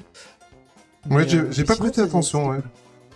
C'était c'était plutôt cool et euh, puis après ouais il y a les bon voilà les- avec le les, les distances de distanciation sociale etc donc il y a, y a à chaque fois une banquette qui est condamnée ou sur Mm. les trois banquettes qu'il y a dans chaque compartiment et euh, si vous êtes que deux euh, vous pouvez vous retrouver avec deux autres personnes euh, extérieures à, à votre groupe mais par contre à partir de trois personnes c'est d'office un, un, un un petit Un, euh, un- ouais, un compartiment entier. un petit un petit compartiment voilà un compartiment euh, par euh, par par groupe donc voilà Ouais, c'est ça. Et ensuite, on a été manger au chalet de la marionnette. Euh, le, enfin, on a été le 20 ensemble. Et euh, moi, c'était une première. Bizarrement, j'avais jamais, euh, j'avais jamais été mangé. T'avais déjà été mangé, tu te dis Alors j'avais été mais il y a super longtemps quand j'étais petit et j'étais une fois ou deux passé juste boire un truc frais là-bas en été mais mais sans plus. Mm. Ben moi, j'ai Été rentré à l'intérieur en fait juste pour voir euh, un petit peu les décorations et tout ça et voir. Ouais. euh, euh, m'imprégner de l'ambiance parce que c'est vrai que c'est c'est si vous aimez euh, si vous aimez les, les restaurants bien thématisés là vous allez vous, vous y retrouver il est vraiment superbement bien euh, bien fait euh, la nourriture vraiment super euh, en fait c'est moi j'ai- j'ai un petit peu poussé pour qu'on y aille euh, à force de, de discuter avec euh, avec euh, nos auditeurs sur le Discord parce qu'on en disait que du bien et franchement euh, je suis bien content bon j'aurais préféré que le Kawaii Coco soit ouvert Ouais, c'est- je suppose que toi aussi mais euh, en tout après cas, il m'a pas déplu hein. euh. non, oui, voilà. Mais en tout cas, ça, voilà, très très bon plan et en plus euh, rapport qualité-prix. Euh, moi, j'ai pris l'hamburger avec euh, avec euh, je sais plus ce que c'était comme morceau de viande dedans, mais euh, euh, c'était un espèce de travers de porc mais sans œufs, comme Ouais, ça, ça. je, je sais plus le nom. Euh, très très bon pour euh, 16 Inishi, euros. je crois. Oui, ah oui, c'est ça, voilà. C'est pour ce- 16 euros dans 9. Euh, là, Ouais, vous, avez, vous avez encore le dessert, là, voilà, mais euh, mais euh, Ouais. oui. Je pas- bien de le préciser. Voilà. Mais euh, oui, rapport qualité-prix, c'est 99 et en plus, faut pas oublier que, euh, évidemment, si vous êtes possesseur d'un pass annuel, ben forcément, ça descend en dessous des 15 euros et c'est pas négligeable euh, euh, quand vous êtes à une famille de 4 ou de 3 comme toi. Et euh, Ouais, voilà, c'est c'est un très très bon rapport qualité-prix. Et en plus, le restaurant est ma la thématisation du restaurant est magnifique, mais franchement magnifique. Alors, Un autre truc qui est quand même super agréable de manière générale sur les restos, parce que nous le, le lendemain on a mangé au Colonel Atti. Oui. Euh, ce qui est super agréable, c'est du coup, comme ils mettent de la distance entre les tables, t'as moins cette sensation Ouais. de d'étouffement que t'avais dans les fast-food avant. Hum. Euh, ça c'est plutôt cool. Euh, et t'as aussi quand même un, enfin le, au niveau des fils c'est super bien géré. T'as t'as des plusieurs castes qui sont là pour te dire où avancer, dans quel fil te mettre, etc. Donc c'est vraiment vraiment super bien géré. Euh, encore une fois, euh, ils, sont vraiment au top pour pour gérer ça. Il y, a, y a vraiment y a vraiment rien à dire là-dessus. Euh, et alors n'oubliez pas, ce qui est intéressant, c'est d'avoir un smartphone quand même pour aller sur les parcs, euh, parce qu'il n'y a plus de menu physique. Euh, donc vous avez Mhm. juste les télés qui affichent les menus, ou alors euh, bah, il faut scanner un code QR avec votre, votre smartphone et vous avez accès au menu. Euh, ça c'est valable pour vraiment tous les restaurants du parc. Euh, nous on a été boire un, un milkshake euh, au, au Victorias. Euh, et, euh, et là c'était la même chose. euh, Il y avait, euh, il fallait scanner un code QR pour avoir le menu. Donc euh, pensez quand même avoir un smartphone avec euh, un peu de 4G ou essayer de peut-être d'avoir de la chance de choper du wifi euh, Mhm. sur les parcs. Mais euh, c'est un petit truc qu'il faut qu'il faut prendre en compte parce que bah il y a plus il y a plus de menu physique quoi. Oui, ben en plus, on en parlait quand on est rentré dans le parc euh, le, le jour où on y a été ensemble. Euh, quand on s'est retrouvé à l'entrée, on se le disait. euh, cette histoire de Covid, il y a des choses qui vont rester, Ouais, qui vont rester complètement. Je pense.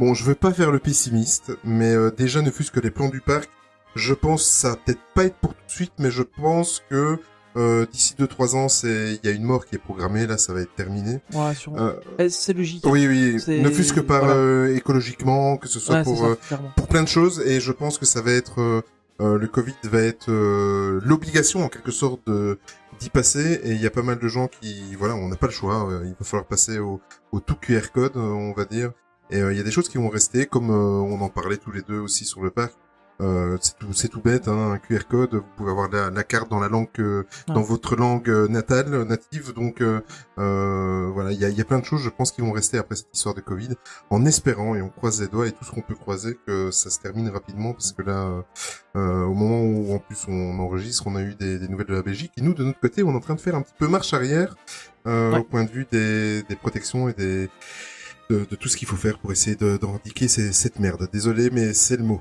Euh, alors, on va terminer sur une petite note d'humour. Parce que, comme ça, Olivier a relevé un grand un défi. grand défi euh, que en fait j'essaye de fuir depuis plus d'un an avec mon fils. Euh, mon fils adore le parachute drop qu'il y a au Walt Disney Studio, euh, Toy Soldiers euh, parachute drop. Et euh, moi j'ai un gros problème, c'est que si je monte sur une chaise, je souffre de vertige. Euh, attention, j'ai un vertige euh, visuel, c'est-à-dire que je, je suis un super fan de la TOT, de la Tower of Terror, euh, mais là je me rends pas compte du vide en fait. Mais euh, les parachutes drop c'est tout bête, mais depuis euh, que c'est Ouais, ouvert, tu vois le vide. hein. Ouais, je n'y ai jamais mis les pieds et euh, je me suis retrouvé en fait à le faire avec euh, mon comparse, avec Tony et avec mon fils et Tony a pu vérifier de ses yeux que ce Ah oui, n'était je, pas. je confirme, hein, il- Ouais. il était pas. J'étais pas, pas bien, hein. J'étais pas bien. C'est tout bête. J'aurais voulu faire comme comme mon comparse et regarder un petit peu ce qui se Oui. passait au niveau des, des travaux et tout ça parce que forcément en tant Parce que du coup, je me suis retourné voilà. complètement, je me suis limite tordu le cou pour voir, euh, qu'on était vraiment un peu mal placé par rapport aux, aux- aux travaux de, de l'extension du, du Walt Disney Mm. Studio. Mais euh, j'ai vu le, le scarabée de Ah oui, d'Armageddon me l'as qui, traînait là euh, sur le chantier. Donc c'était c'était plutôt cool. euh.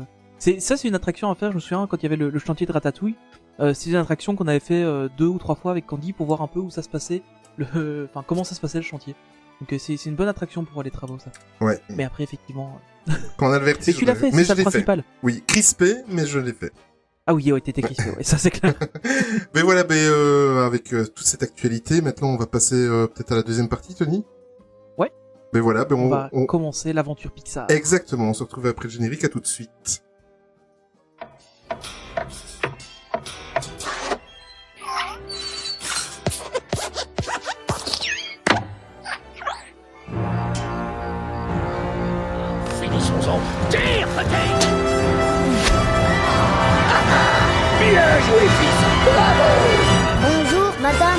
Alors c'est toi Bonnie Je m'appelle Andy. Je suis Mérida. Ah ouais, alors c'est comme ça que tu te prends moustache. Protège serment. Eh ben tu l'auras voulu, on va te taper dans les chaînes. Je m'appelle Jacques Sûr. Bob Razowski. Razowski. Qui a préparé cette ratatouille? Donnez-moi un nom C'est une toute petite fouille.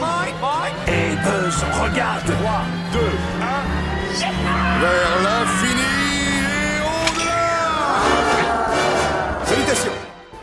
Eh bien voilà, on y est, euh, nous y sommes, euh, justement après ce générique, et on va le rappeler, qui a été fait par notre euh, ami Magic Piggy, on lui fait, on lui fait plein de bisous et on, le salue et on, lui rend hommage parce que sincèrement il nous avait fait un beau générique, et même si ça n'est pas devenu un podcast à part entière, on va se servir de, de son magnifique mixage pour, pour habiller musicalement à chaque fois cette nouvelle rubrique.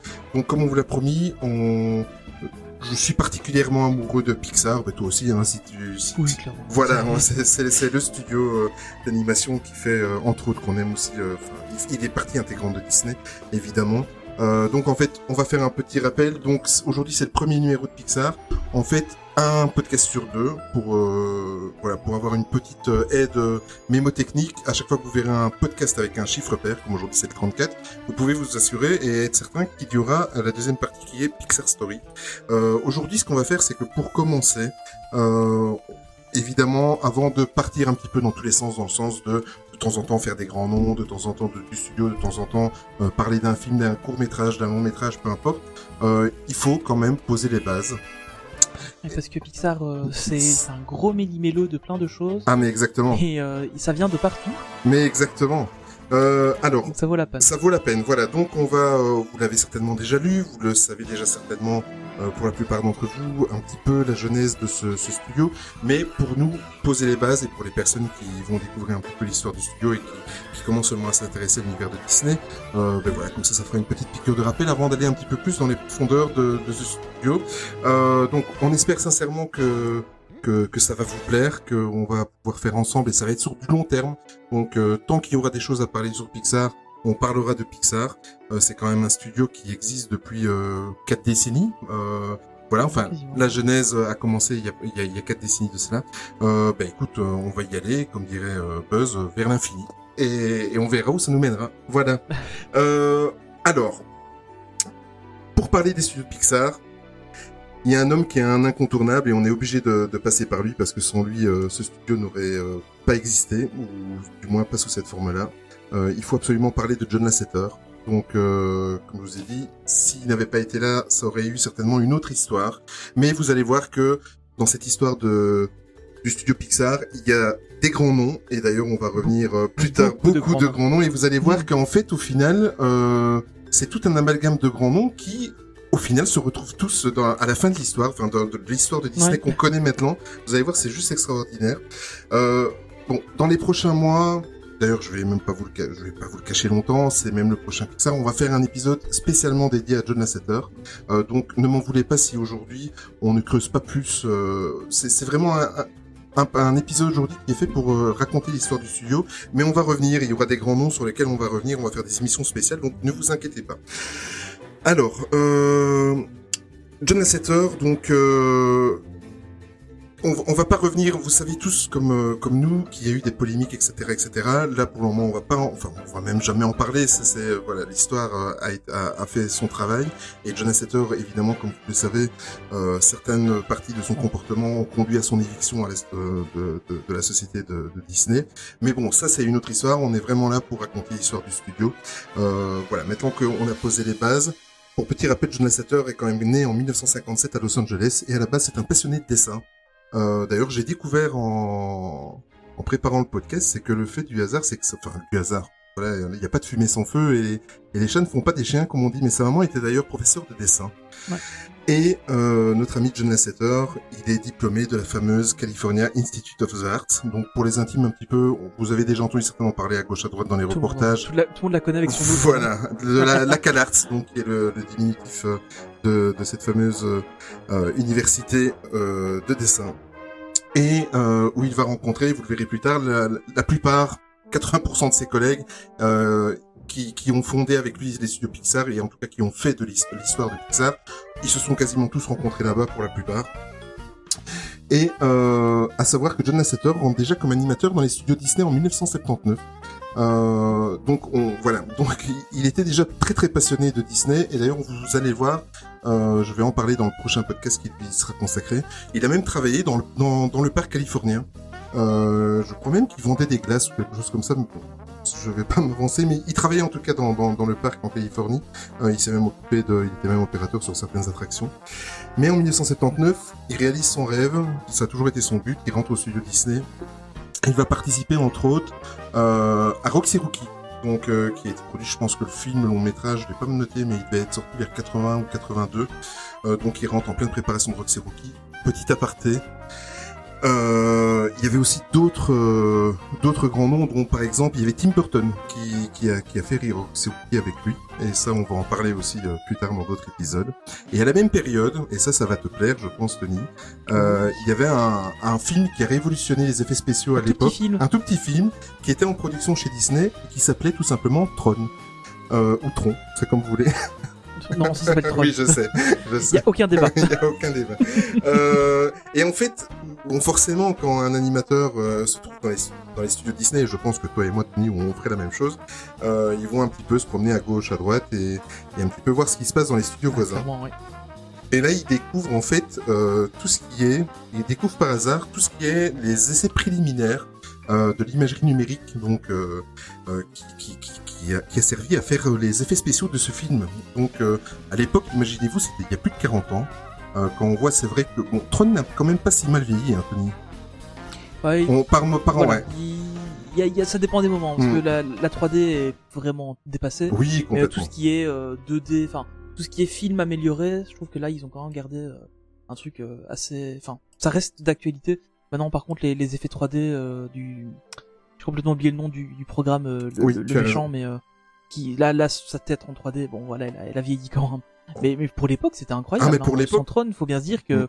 on n'aurait pas eu Pixar, vraiment. Ah oui, oui, mais tout à fait, parce qu'en fait, c'est grâce à clairement ça quoi. C'est, c'est grâce à, à avoir été un petit peu à gauche à droite dans les studios et qui tombe complètement bouche bée et amoureux de, de, de la technologie en fait qui a servi à faire le film Tron. Mais euh, pas il n'y a pas eu que ça. En fait, en 1983 et là je crois que ça va ça va faire baver Tony. En 1983, John Lasseter a à peine 26 ans. Et avec quatre de ses collègues, dont Stan Kinsey, donc euh, lui je précise son nom parce qu'on va en reparler aussi euh, plus tard, euh, il a l'occasion d'aller visiter les locaux de Lucasfilm, euh, qui possède, ben, vous vous en doutez bien, une, une division qui est complètement dédiée à, à, ce genre de technologie, et il en tombe euh, éperdument amoureux. Donc Tron, allez visiter les locaux du Lucasfilm, je pense que toute personne humainement constituée ne peut que, que, rester bouche bée et tomber amoureux devant cette technologie. Et euh, la, la, division qui appartient à Lucasfilm que, que, que John Lasseter va visiter, cette division porte le nom de Lucasfilm Computer Graphic Project. Ouais, attention, il y a, une, juste une petite précision, il y a beaucoup de, de gens qui confondent ça oui. et ILM. ILM, c'est un studio d'effets spéciaux Con. euh, qui a été créé, donc Industrial Light and Magic, qui a été créé par euh, George Lucas. C'est ça. Euh, qui ne fait pas partie de Lucasfilm, donc c'est un studio indépendant, même s'il travaille quasiment, enfin, c'est ça. Même si à l'époque il travaillait exclusivement sur les films de, de Lucas. Euh, mais ici on parle vraiment d'une division à l'intérieur de Lucasfilm, donc c'est vraiment deux choses séparées. J'ai déjà lu pas mal de gens qui disaient que que c'était ça. Pixar c'était euh, ILM qui avait enlevé une partie. Non non, c'est vraiment Lucasfilm qui a par la suite, enfin, vous, vous l'apprendrez dans quelques minutes. C'est ça. Mais c est, c est, on parle vraiment de Lucasfilm et pas de d'ILM. C'est important. Tu as bien fait de le préciser, exactement. euh, et John Lasseter et son collègue, entre autres Stan Kinsey, euh, suite à la visite de ce studio, euh, une petite visite de courtoisie et souvent les gens du métier euh, se, se, donnent les, les, tuyaux, etc. Ils visitent l'un l'autre euh, et présentent un petit peu ce qu'ils font entre eux. Suite à cette visite, en fait, euh, qu'est-ce qu'ils font? Ils prennent un rendez-vous avec Frank Wells, qui était président directeur exécutif de la Walt Disney Company à l'époque. Euh, Frank Wells, qui aura également euh, un jour un épisode spécialement pour lui. en fait, ils vont le trouver et ils lui disent il faut qu'on crée une division de ce style-là, il faut absolument le faire. Et ben à l'époque, c'était en 1983 et la Walt Disney Company commençait à avoir un petit peu son, son gros passage à vide avant son grand retour la fin des années 80 mais il y avait un gros passage à vide. La société le, le premier. Le tout oui le premier. Oui c'est bien. Oui c'est vrai. Et la d'autres après. Oui ça, oui, ça c'est clair. Et la, et, la, et la, société se porte assez mal pendant cette période. Bon c'était toute la période ça, ça commençait à Roxy Rookie Basile détective privé Taram et le chaudron magique. Enfin voilà c'était plus les, les dessins animés euh, vraiment magiques qui, qui faisaient rêver euh, les familles du monde entier et euh, Frank Wells sa seule obsession à l'époque c'était de euh, en termes que de PDG de la Walt Disney Company, enfin de président euh, exécutif, c'était vraiment de réduire les coûts au maximum. Euh, à l'époque, pour vous dire la situation de la Walt Disney Company, il a même été question euh, de même carrément de fermer la branche qui, qui s'occupait de l'animation euh, parce que ça ne rapportait plus d'argent. C'est-à-dire que c'est, mais c'est quand même dingue parce que c'est vraiment le euh, l'ADN, l'essence même, le, le génome premier de, de, de, de, Walt Disney, de cette compagnie, et ils avaient parlé de, de voilà de, de se concentrer sur les parcs, sur d'autres choses, mais de ne plus faire d'animation. Chose qui, enfin moi je suis resté bouche bée quand j'ai j'ai j'ai j'ai lu ça. Et euh, John Lasseter, bah, évidemment, euh, jeune fougueux, on va dire à son âge, bah, évidemment à 26-27 ans, il a réellement, il a, il a rapidement compris que pour des raisons financières et aussi de motivation de, de la Walt Disney Company à l'époque, que ça serait euh, complètement impossible de, de, créer ce genre de, de, de, branche dans la Walt Disney Company, à savoir que John Lasseter, euh, tout, tout, toutes les sources, et d'ailleurs les sources, je vais vous en parler à la fin du podcast, tout ce que j'ai lu, tout ce que j'ai retrouvé, John Lasseter voulait vraiment ne pas partir de la Walt Disney Company, il rêvait vraiment de créer ce genre d'entité dans la Walt Disney Company. Donc euh, tellement fan de Disney qu'il voulait vraiment créer ça. Mais évidemment, John Lasseter a une proposition euh, de la Lucasfilm dans la division informatique euh, et il s'en va chez Lucasfilm, il claque la porte de Walt Disney. Quand on pense maintenant euh, le, le, retour de tout ça, c'est un truc de fou. Euh, et à l'époque, euh, donc il arrive et il va dans le dans la branche d'animation graphique groupe de Lucasfilm. Et euh, à l'époque, c'est très important aussi parce que c'est un grand nom du studio. Euh, cette division est dirigée par Ed Calmul depuis depuis 4 ans, depuis 1979. Donc voilà, avant de passer à, à, à, comment, au chapitre suivant, donc on est bien en 1983, et là, attention, là on va rentrer dans une partie qui va faire kiffer euh, Tony. Juste avant, il faut quand même bien dire qu'à l'époque, euh, Lucasfilm euh, était, enfin voilà, ils avaient fini euh, les, les, Star Wars, c'est ça. enfin ils étaient en train de les, les terminer, il y a plus vraiment de gros projets pour Lucasfilm. Donc euh, la Lucasfilm euh, Graphic Group, enfin c'était quand même une Computer Graphic Group Project pardon. C'est ça. C'était quand même un un truc sur lequel euh, ils investissaient beaucoup trop d'argent. Mm. Euh, parce que, enfin, je, je redis ça parce que j'ai lu, euh, relu récemment la, la, biographie de George Lucas, et c'est un truc où au final il y avait quand même pas mal d'argent qui était en jeu. Euh, John Lasseter quitte un poste à la Walt Disney Company où il aurait largement pu se recycler dans d'autres euh, dans d'autres endroits, il aurait pu devenir Imagineer ou des, des choses comme ça. Tout le fait. studio de animé avait fermé, euh, il aurait largement pu se recycler ailleurs. Donc il quitte quand même un emploi assez stable pour repartir dans une entreprise qui a plusieurs fois failli faire faillite. Euh, parce que George Lucas a quand même plusieurs fois remis des hypothèques sur ses, sur ses biens, etc. juste pour financer ses films. Et euh, donc la, la, la, la Lucasfilm Company ne, ne tenait vraiment que euh, que avec l'argent de George Lucas à l'époque. Bon après ils, ils sont fait quand même pas mal d'argent derrière, mais euh, mais on, on est vraiment dans une situation euh, assez risquée pour lui. Donc euh, bon après aux États-Unis c'est quand même beaucoup plus facile de de claquer un boulot Mhm. pour aller vers un autre, même s'il y a, pas de stabilité, surtout à l'époque. Euh, dans les années 80 c'était quand même les belles années, mais mais c'est quand même une un gros truc de, de fermer la porte à, à la Walt Disney Company et dire bon salut les gars je vais chez Lucasfilm quoi. C'était c'était costaud. Tu as bien fait de le préciser. C'est ça qui est bien avec le podcast, c'est que je prépare un truc sur Pixar, t'as des infos euh, sur George Lucas évidemment que tu es très très fan, et tout se regroupe et en fait euh, parce que ça c'était pas prévu, t'es intervenu et c'est bien, et euh, c'est bien parce que j'ai quand même bien travaillé et euh, ça rejoint ce que tu, ce que tu viens de dire. Après une année, donc en fait, euh, maintenant on va, on va passer dans le chapitre des rencontres importantes qui ont fait vraiment l'ADN et, et l'existence de, de, de, de, Pixar tel qu'on le connaît maintenant. Et là, une des rencontres les plus importantes, ça a été George Lucas, évidemment, euh, comme tu viens de- d'en parler. Après une année à travailler euh, pour la société de George Lucas, John Lasseter réalise en 1984 le premier court-métrage d'animation numérique, Les aventures d'André et Wally B. Euh, Wally B. C'est pas Wally B comme le parc euh, belge, hein. je précise. Euh, Oh là là, tiens. J'y ai, pensé en préparant le podcast. Euh, vous allez sur YouTube, vous tapez. De toute façon, on va en parler bientôt aussi de, de ce court métrage dans un prochain épisode. Euh, à savoir que c'est un comment un, un premier court métrage d'animation qui est surtout fait euh, pour montrer la technologie de, et leur savoir-faire dans les dans les salons de, de professionnels euh, pour cette nouvelle technologie. Et euh, ce court métrage chez les professionnels cartonne. Euh, les, les gens sont bouche bée euh, de ce que John Lasseter et la société Lucas euh, ont pu faire. Et euh, en 1985, justement, on y arrive et je suis bien content d'y en arriver, avec l'aide de notre branche, comme tu parlais, de, de Lucasfilm, qui est vraiment quelque chose qui était à part, la fameuse Industrial Light and Magic, donc ILM. C'est une entreprise spécialisée dans les effets spéciaux qui a été créée en 1975.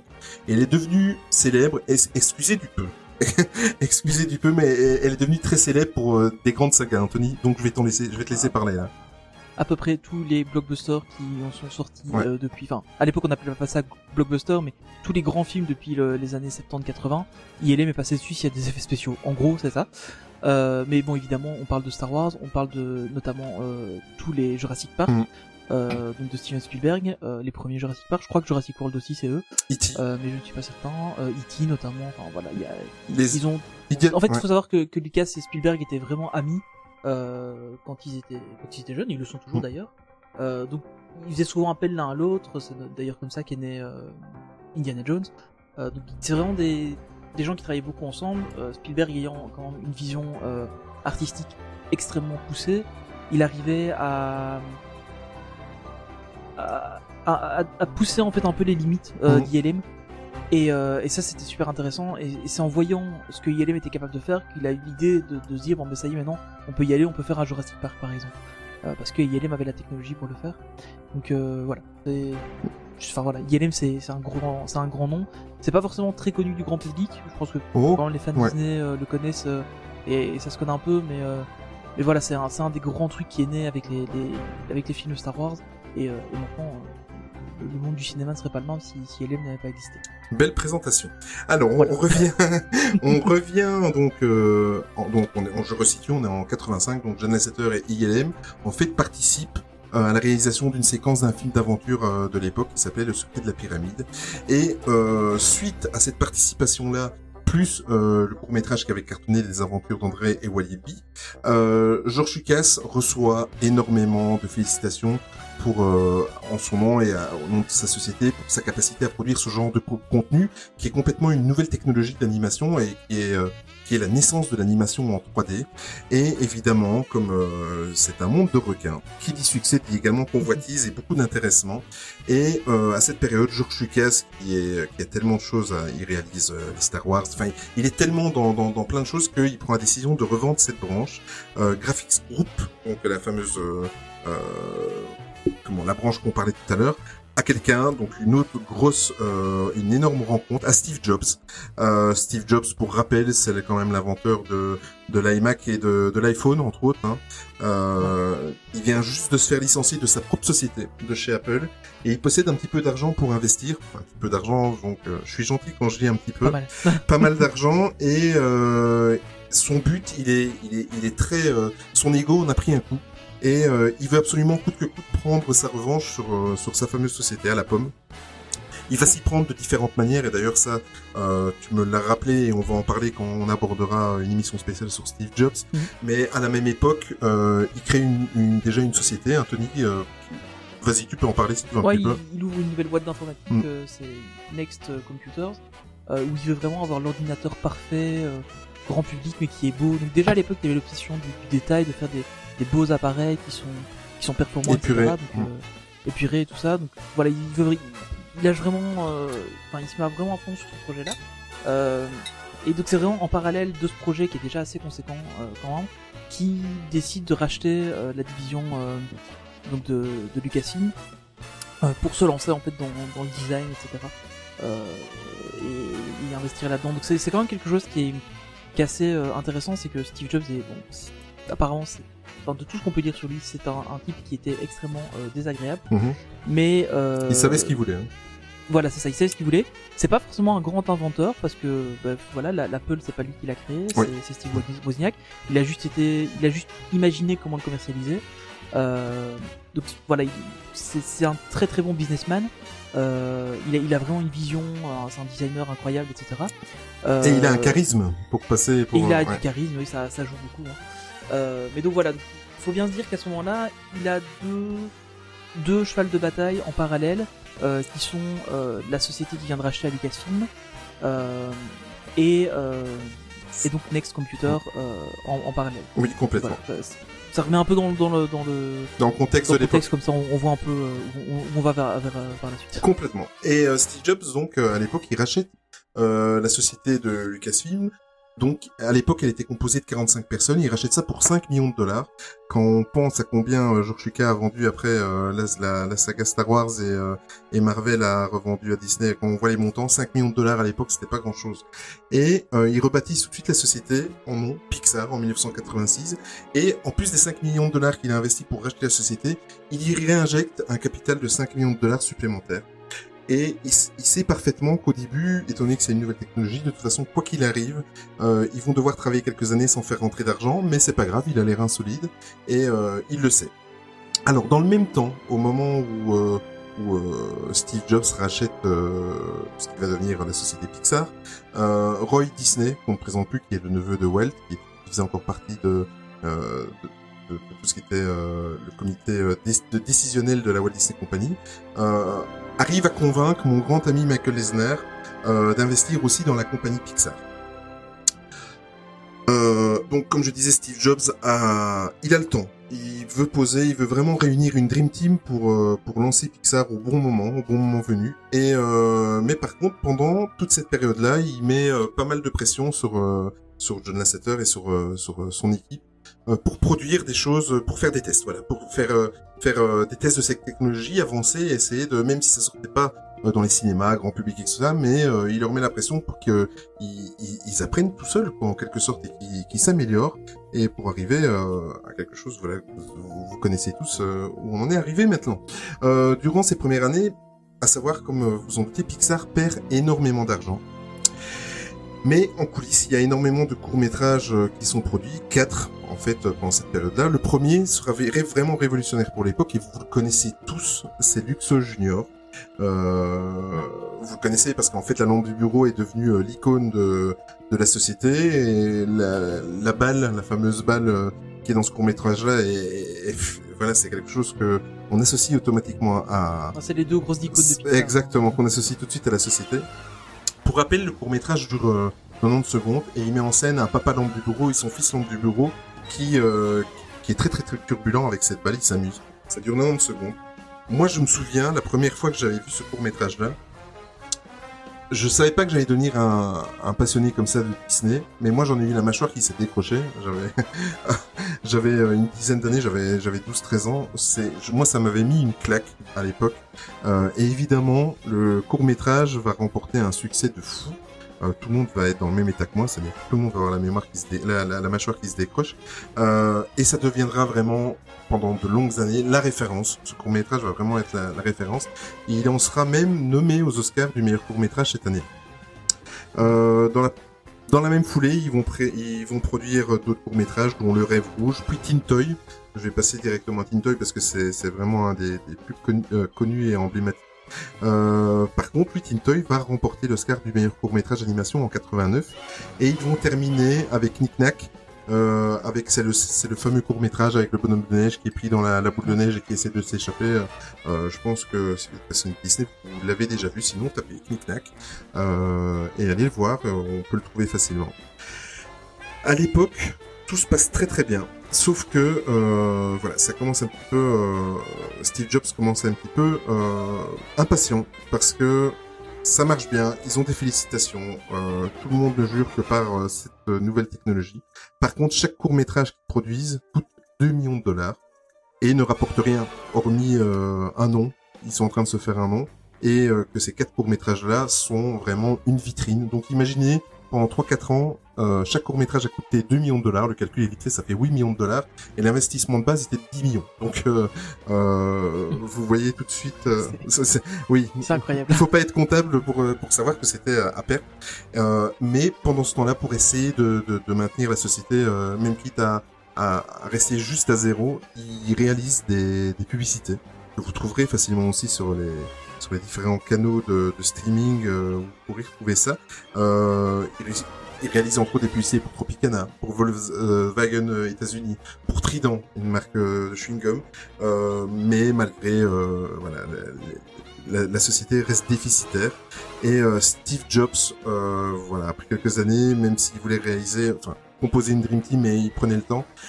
C'est un investisseur, il doit bouger et euh, voilà, il se dit euh, prêt à vendre au plus offrant. Plusieurs sociétés sont, euh, là je suis resté un petit peu, euh, je, suis, je suis tombé de ma chaise. Ouais, c'est choquant. C'est choquant, ouais. Il y a des sociétés qui, qui étaient très intéressées, et des sociétés qui n'ont rien à voir euh, avec euh, avec la choucroute, euh, dont Philips, oui, la société hollandaise qui, qui fabrique des, des aspirateurs et des télévisions. Philips était dessus. Euh, plus étonnant, la General Motors, qui est euh, euh, le groupement de, de, de grands constructeurs américains qui réunit Ford et je sais plus. Ah euh, non, non, General Motors. ah oui, faut, non, c'est- je dis des bêtises. Tu as raison. Euh, General Motors, c'est euh... enfin, c'est l'équivalent d'Opel aux États-Unis. Enfin, anciennement, il possédait Opel, mais c'est Chevrolet. Chevrolet, voilà, c'est ça. Chevrolet que je cherchais. Cadillac. Mm. Enfin, Enfin, il y en a bref. encore d'autres. Voilà. mais, euh, mais c'est surtout, surtout pas Ford. Et évidemment, oui, c'est vrai que Ford, c'est un gros, gros concurrent, c'est vrai, tu as raison. Et évidemment, la Walt Disney Company euh, s'intéresse vaguement à, à cette société. Dans le qui est même au final un peu la seule qui est légitime. hein. qui est la seule qui est légitime, mais complètement. Euh, Walt Disney Company, donc en fait, euh, dans le même temps, Disney regrette un petit peu d'avoir euh, laissé John Lasseter partir en 83, et euh, ils essayent de le débaucher, ce que John Lasseter euh, ne se laisse pas faire, et il refuse catégoriquement. Il y a carrément eu des contacts directs à l'époque avec John Lasseter. Et euh, en 1991, Disney propose alors à Pixar un contrat exclusif pour trois longs métrages, et là on commence doucement à arriver dans euh, la période contemporaine qu'on connaît tous. Et en fait, ces trois longs métrages, vous le verrez plus tard, ils vont devenir en fait Toy Story, premier du nom, Mille et une et Toy Story 2. Et euh, ils demandent, donc, euh, en plus de ce contrat, ils demandent à John Lasseter que le premier long métrage soit inspiré de Teen Toy, le fameux euh, court métrage qui avait cartonné et, où ils avaient reçu un Oscar du meilleur court métrage d'animation. Euh, mais ils veulent un Teen Toy version euh, long métrage, donc euh, en version 80 ou 90 minutes. Disney à l'époque euh, met sur la table 20 millions de dollars de budget. Et euh, pour un film qui va devenir, vous en doutez, donc Toy Story, c'est pas une somme énorme, mais pour l'époque et pour un, un long métrage d'animation, c'était un très très bon montant. Euh, si Ouais. ça avait été un film lambda, ça aurait été vraiment ridicule, ça aurait été de la série B, mais pour un, un, un long métrage, sincèrement, c'était une belle somme pour l'époque. Et Bah, c'est surtout que c'était le, le premier qui était fait complètement par ordinateur. donc exactement. Ils savaient pas non plus trop où ils allaient euh, avec ça. hein. Mais mais Dis- Ils- ouais, Disney en fait, il le prend comme ça. Euh, ils se disent bon allez, on, 20 millions de dollars pour notre société, c'est pas énorme. Euh, dans le pire des cas, au moins on aura le on aura à tout jamais le nom de la première société qui a fait le premier long métrage en 3D. Voilà, même si c'était euh, via Pixar, mais en tout cas c'était eux les instigateurs. Euh, en même temps, dans la foulée, Disney, euh, qui, parce que Pixar était installé à San Francisco, et euh, Disney, qui aime bien avoir la main mise surtout, veut faire déménager les studios. En plus du contrat de, trois longs métrages et des 20 millions mis sur table, une des conditions c'était que euh, les studios Pixar devaient venir euh, à Burbank dans, leur, studio à eux. Et ça, John Lasseter euh, refuse complètement, mais euh, il veut pas en entendre parler. Ils sont bien à San Francisco ils veulent le rester. En plus, il y a une autre ambiance à San Francisco. Euh, et euh, il refuse, ça passe. Euh, Disney dit ok, ben, restez à San Francisco. Euh, mais et John Lasseter, en fait, a même été chargé. Et en fait, il le voulait vraiment, John Lasseter, parce que euh, sans rien demander, euh, John Lasseter a tout obtenu. Euh, et il est même carrément chargé de réaliser ce premier long métrage animé en 3D. À l'époque, euh, les tractations sont assez compliquées et le projet même frise à plusieurs reprises l'annulation, pure et simple. Euh, et parce que les premiers, les premiers essais et les premiers jets, on va dire, de, Toy Story euh, ne convainquent pas euh, Walt Disney Company et John Lasseter à plusieurs reprises est obligé de revoir sa copie. Donc, euh, euh, au final, bah, vous allez voir, c'est pour ça aussi que on survole. Hein, c'est vraiment juste pour passer, poser les bases. Toute cette période-là, on va en reparler quand on parlera de John Lasseter, évidemment. Le film sortira finalement aux États-Unis en 1995, où il sera tout simplement le plus gros succès de cette année-là euh, au box-office. Rappelez-vous, Disney a investi 20 millions de dollars et euh, Toy Story en rapportera plus de 373 millions. c'est ce qui s'appelle de Ils s'en l'investissement sortent bien. il s'en sort bien. Et dans la foulée, le film sera même nommé aux Oscars dans la catégorie du meilleur scénario. Donc euh, c'est un carton plein, un, un, un carton plein pour, euh, pour Pixar et indirectement pour, euh, pour Disney. Ce qu'il faut quand même se dire, c'est que Disney a pris un, un gros risque, hein, parce qu'ils ont Mm. mis 20 millions de dollars dans une société quand, quand valait peut-être euh, aller euh, avec l'inflation et, et ce qu'ils avaient réussi à faire, peut-être que la société valait 15 millions de dollars. Donc, ils ont quand même investi quasiment le capital d'une société juste pour un seul film. Donc c'est- c'était un gros risque qu'ils prenaient. Au final, ils sont quand même euh, laissé faire à cette société énormément de choses euh, comme ils le voulaient, Mm. de ne pas déménager euh, les, les locaux, décider de, de quand même de pas mal de choses. Donc Disney a quand même pris un risque assez important en, en, faisant, en jouant ça avec Pixar. Bon, au final, ça a payé heureusement. Et, et Mm. je pense que si ça n'avait pas aussi bien marché à l'époque, on aurait, enfin, le paysage audiovisuel actuel serait, très différent. je Ouais, tout à fait. Mais, euh, mais c'est quand même un gros risque qu'ils pris à l'époque. Mais non, oui, tout à fait. Surtout que, en plus, il faut reposer le... Bon, à, l'époque, en 1995, quand Toy Story est, est sorti, euh, Walt Disney avait remonté la pente. Il y avait eu des Aladdin, il y avait eu des Belle et la Bête, il y avait eu des petites sirènes.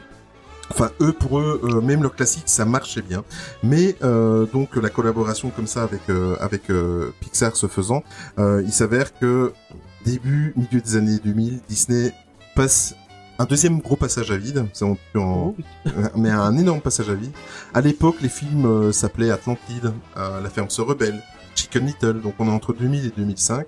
Et Après Atlantide, ça reste un, ça reste un bon film encore. oui, mais, mais il n'a pas été Moi, je jugé le mets comme pas ça dans, le dans. même paquet que La ferme se rebelle, que Chicken Little ou Mm. Mais Bienvenue chez Robinson. Et- et- Celui-là, il reste encore pas écoute, je, je suis d'accord avec toi, mais à l'époque, euh, Disney qui tout, tout le monde se déplaçait encore maintenant en famille pour aller voir le dernier Disney. Et à l'époque, ça n'avait pas convaincu. Euh, ça a été, Ah, voilà, nous on sait que c'est un très bon film et qu'il a été euh, euh, sous-estimé parce que moi aussi j'apprécie ce film, je, je l'aime bien, mais il n'a pas trop plu euh, au, au public euh, dont il était euh, destiné. Et euh, donc Atlantide, la ferme se rebelle, bah, ça on peut comprendre, Chicken Little, on Oui. comprend parfaitement. Et en face, euh, il y a un autre grand nom avec euh, un studio, euh, et le grand nom, je ne le dis pas maintenant, on va, il aura droit aussi à un épisode spécial. Euh, il y a un studio concurrent qui cartonne, c'est DreamWorks. Euh, et donc, en plus que ce studio concurrent cartonne, euh, ce qui se passe aussi, c'est qu'à Disney, euh, même si Pixar est un, on va dire, un- c'est- pas péjoratif, un sous-studio de, de Disney, euh, ça commence un petit peu à, à, à énerver Disney. Ils ont un concurrent à l'extérieur et ils ont un concurrent à l'intérieur. C'est-à-dire que Ouais. euh, toute cette période entre 2000 et, de, et milieu des années 2000, c'est très simple. Un Pixar sort, c'est un succès total. un animé classique Disney sort, c'est un four total.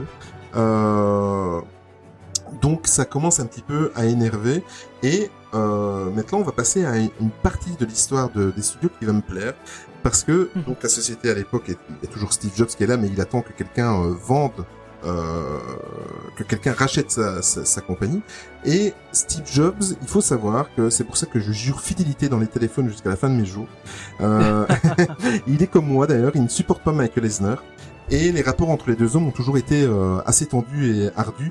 Euh, et tout ce qui est désaccord entre les deux hommes sont mais vraiment impossible à régler. Et euh, Michael Eisner, qui est très très filou, c'est pour ça que je ne l'aime pas, en 2004, pour faire un petit peu peur à, Steve Jobs, qu'est-ce qu'il fait? Euh, Il fonde une société spécialisée dans l'animation 3D, qui va s'appeler, elle va pas vivre longtemps, vous allez voir, qui va s'appeler Circle 7 Animation, et il met tout en œuvre pour que la, cette société-là, qui, qui est fraîchement euh, fondée, se met tout de suite à travailler sur un sur un troisième volet de Toy Story. Parce qu'entre temps, ben, évidemment, euh, Toy Story 2 est sorti. Et euh, c'est une ambiance, mais complètement froide entre les deux sociétés, à tel point que... faut bien aussi se rappeler qu'à l'époque, euh, Pixar, c'est juste un prestataire pour Disney. Exact. C'est vraiment, c'est comme si, enfin, pour n'importe quelle boîte, c'est la boîte de nettoyage qui vient nettoyer les bureaux, quoi. C'est juste un prestataire. Donc, eux distribuent Oui, les films ça. de chez Pixar, c'est eux qui les commandent à Pixar, ceux qui sont producteurs, mais c'est juste un prestataire. C'est ça aussi qu'il faut bien comprendre, c'est que euh, c'est une société complètement extérieure et, et que c'est assez difficile pour Disney de dire bon ok on récupère quand même une bonne partie des bénéfices, mais c'est un autre studio qui a fait ces films qui ont bien marché. Donc, euh, Exactement. Voilà, c'est faut, faut bien faut bien garder ça en tête pour la suite. Bonne remise en question en, sur l'époque, exactement. Euh, et à l'époque, c'est vraiment très très tendu, à tel point que dans les coulisses, en fait, se prépare le, le fameux film Cars, et euh, qui est le, le- le long métrage suivant Pixar, euh, qui était officiellement annoncé comme étant la, la dernière collaboration. Elle a été annoncée à plusieurs fois que ça serait la dernière fois que les deux sociétés collaboreraient. Euh, pendant cette toute cette période, des rumeurs de rachat de Pixar par Disney se propagent. Euh, mais Steve Jobs, en fait, n'en démord pas concernant euh, notre ami Michael Eisner. Et euh, il déclare, mais il ne s'en cache pas, il déclare dans la presse que tant que euh, Steve, euh, Michael Eisner resterait à la tête de la Walt Disney Company, jamais il ne vendrait des Pixar à Disney. Euh, il est hors de question. Mais voilà, la nature fait bien son travail, Tony. Hein. Euh, la nature fait bien son travail et fin septembre 2005, Michael Eisner s'en va et il est remplacé par Bob Iger. Et en mai 2006, Disney rachète officiellement Pixar pour la somme de 7,4 milliards de dollars. Euh, et par la même occasion, le studio d'animation 3D Circle Animation, Seven Animation, qui a été, créé par Michael Eisner, ferme ses portes. Donc vous avez vu, elle, elle a fonctionné deux ans. Enfin, elle a fonctionné dans le vide. C'est- vraiment pour dire euh, ok c'est bon, euh, Esner est parti, je te vends, euh, je te, C'est bon, je te dingue, vends hein. Pixar, allez Mm. on, on y va. bon. Ah oui, mais c'est C'est vraiment, ça. quoi. Et, et, et-. Bah après c'est des caractères très forts tous les deux. Hein. oui, oui, mais complètement. Donc, euh, Mais je, voilà, Steve Jobs pour moi restera. Je pense à toi, bro. Euh, euh, et voilà, donc, euh, donc j'en étais où? Ah oui, donc la société de, de Michael Eisner, donc Circle 7 Animation, ferme ses portes définitivement, évidemment. Et alors, dans les conditions de, de ce rachat, Pixar et Disney, dans, dans ces conditions, il est dit que Pixar et Disney devaient rester complètement deux entités bien différentes, même si elles travaillent toutes les deux pour la même compagnie, évidemment. Et euh, le fait de laisser Pixar définitivement à San Francisco est également dans les conditions. Donc, comme quoi, euh, même si Steve Jobs a revendu euh, toutes ses parts à, à- à la Walt Disney Company, euh, il a quand même laissé, euh, dans, dans la continuité de la, de la société, à rester euh, très fidèle à, à leurs idées. Et au passage, évidemment, ça faisait des années que la Walt Disney Company voulait le récupérer. Au passage, John Lasseter devient directeur créatif des deux studios, que ce soit de Disney, que ce soit de Pixar. Et la suite, ben, vous la connaissez. Et ça, par contre, ça fera partie du prochain épisode. Euh, J'espère qu'on s'est pas trop embrouillé, que vous avez vraiment compris euh, un petit peu l'idée et qu'on a réussi à poser, à reposer les bases euh, de ce qui s'est passé à l'époque. Euh, voilà. Alors, pour préparer cette émission, c'est assez important. Et ça, je tenais à, à, à le faire parce que, étant donné que je suis un gros amoureux de Pixar, évidemment, j'ai énormément de livres et de, vidéos et de documentaires à regarder pour pouvoir me documenter et préparer cette émission. Euh, je tenais absolument à, dire sur quoi je m'étais posé et sur quoi je vais me poser plus tard certainement euh, pour, pour les prochaines émissions. je vous conseille sincèrement d'aller voir. En fait, si vous voulez vraiment un résumé condensé en 20 minutes, c'est notre ami euh, Alex de Lextopia. Il a fait une magnifique euh, vidéo, l'histoire de la création de Pixar. Elle est très euh, raccourcie, hein, mais dans les grandes lignes, euh, il explique euh, superbement bien. Et en plus, il a un talent oratoire euh, qui, qui fait que vous allez comprendre très très rapidement. Euh, il y a eu l'année dernière un hors-série Pixar de- du magazine L'écran fantastique. Je sais pas si tu l'avais acheté, toi, Tony. Euh, non, je, enfin, je les, je les ai vus à l'époque, mais je Mm. crois que c'était un copain qui nous avait prêté. Que j'ai regardé dans, dans ma DVD Tech euh, si je les avais, mais je les ai pas Ouais. Mais écoute, euh, excellent hors série, donc un, un magazine, je pense pas qu'on puisse encore le retrouver, mais il était sorti en 2019. Euh, il y a également un très très beau livre euh, qui s'appelle Hommage au studio Pixar vers le génie et au-delà de Gerson Bolut et de Nicolas Theiss euh, aux Inis éditions. Très très, euh, enfin une vraie mine, une vraie source d'inspiration pour pour ces épisodes. Il y a le site pixarplanet.fr. Bon, c'est le site maintenant n'existe plus. Il a fusionné avec son son frère jumeau qui était Disney Planet.fr, ça ça a été fait il y a quelques mois de cela. Euh, mais tout est tout, vous pouvez tout ce qui était sur Pixar, euh, Pixar Pizza Planet, tu vois comme quoi le lapsus. Sur Pixar Ça- Planet. Ça reste du Pixar. hein. Euh, voilà, c'est vrai. Euh, vous pourrez retrouver tout ça sur euh, disneyplanet.fr, il y a plein de super dossiers. Euh, également un autre livre, euh, Pixar, la grande galerie de l'animation, de Ma- Mathieu Reinhardt, aux fameuses éditions qui font des magnifiques livres Disney, Huggin et Menin éditions. Euh, tout simplement le site pixar.com, le site officiel de- des studios. Euh, un autre livre de, des éditions Huggin Memin euh, édition euh, dans les coulisses de Toy Story, les secrets d'une trilogie culte que j'ai encore vu lundi dernier quand nous y sommes allés dans euh, Ouais. dans le parc. C'est un super bouquin. Un, tu l'as aussi, Tony, celui-là? Euh, je l'ai, je l'ai pas, mais en- encore une fois, c'est un copain qui Mm. est très fan, qui, qui a acheté beaucoup de bouquins, qui nous a recruté. Non, un, mais un ouais, magnifique lu, il est bouquin. vraiment cool. Et alors, euh, nos amis de Chronique Disney, c'est assez spécial parce qu'en fait, ils ont leur propre podcast, mais en tout cas, euh, comme tout passionné de Disney, vous savez que ce site-là est une véritable bible. Et si vous faites des recherches, euh, il y, a, y a pas mal d'articles sur sur Pixar qui ont servi euh, et qui vont me servir pour pouvoir faire ces, ces petites rubriques. Euh, Il y a un magnifique film qui est sorti en 2007 de Leslie Ewerks, euh, qui n'est autre que la la, la, la- petite fille de, du, du celui qui a créé euh, Mickey, euh, qui s'appelle The Pixar Story. The Pixar Story, c'est un, vous le retrouvez, moi je l'ai en fait sur sur le euh, comment le store de d'Apple. Euh, voilà, vous pouvez le trouver pour 2-3 euros. C'est achetez-le, c'est magnifique parce qu'on ne le trouve plus en DVD ni en, en Blu-ray. Et alors euh, un livre que je viens de terminer il y a de cela 2-3 mois la, la lecture, Le Royaume enchanté euh, de James B. Stewart à Sonatine Édition, qui est un magnifique bouquin. C'est un gros pavé de 800 pages, mais ça explique bien les les coulisses de toute cette époque-là. Donc euh, voilà, voilà en gros les, les liste de sources. bouquins à lire. oui, voilà. Tu, tu l'as acheté, mais tu dois encore le lire, c'est ça? Ouais, c'est ça, ouais, exact.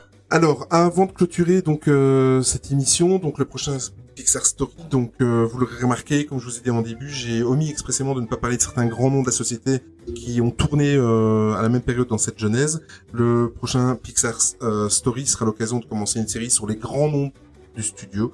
Et euh, ce prochain épisode est prévu pour le mercredi 16 septembre, car comme vous le savez, nous allons prendre un peu de repos pendant le mois d'août et ça va faire du bien.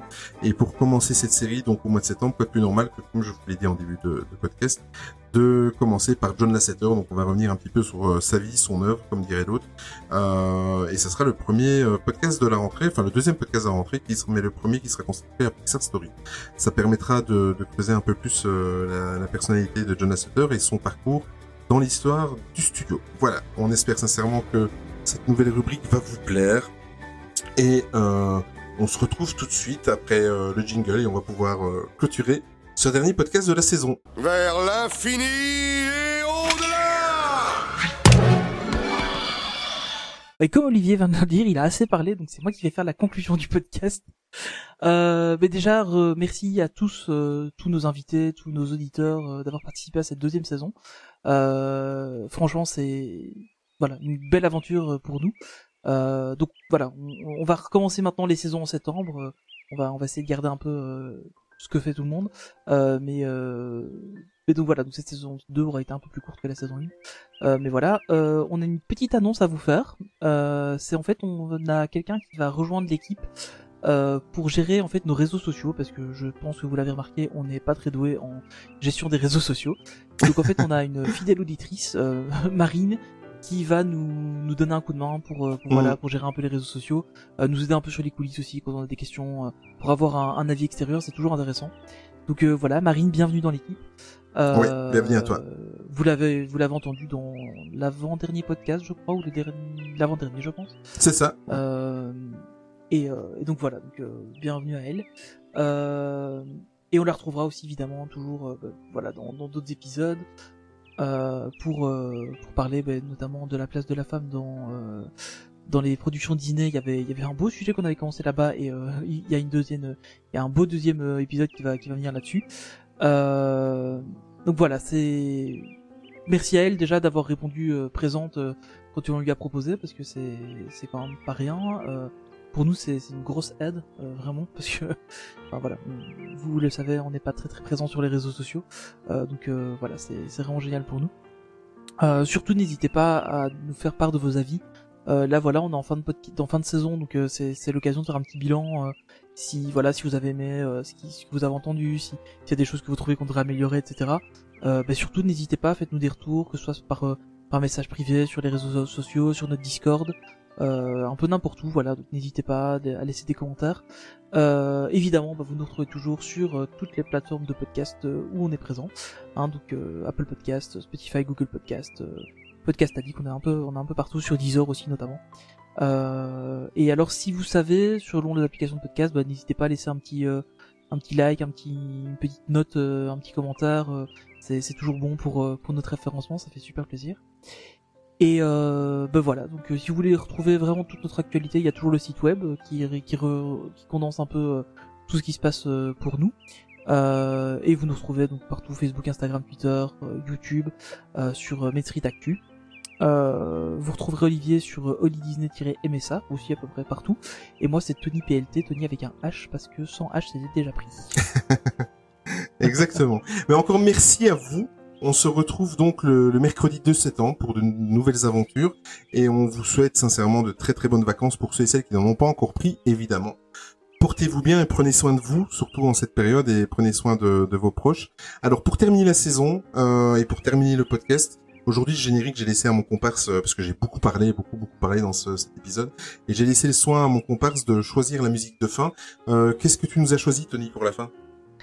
J'ai choisi Monstre et compagnie, euh, musique de Randy Newman qu'on entend dans le film éponyme, euh, qui pour moi est une super musique parce que c'est un petit côté jazzy, ça juste ce qu'il faut pour terminer euh, la saison, bonne humeur, se mettre relax. donc voilà, je pense que c'est c'est plutôt une bonne chose, une chouette petite musique qui sera évidemment sur notre playlist Spotify ainsi que sur notre playlist Deezer grâce à Marine. Exactement. Ben, merci beaucoup Tony, merci pour cette deuxième saison, merci à tout le monde. Et euh, ben, voilà, ben, on va se quitter et on se retrouve dans un gros mois. Et euh, ben, voilà, comme toujours, surtout, n'oubliez jamais que le plus important c'est de garder son âme d'enfant. Salut tout le monde Salut à tous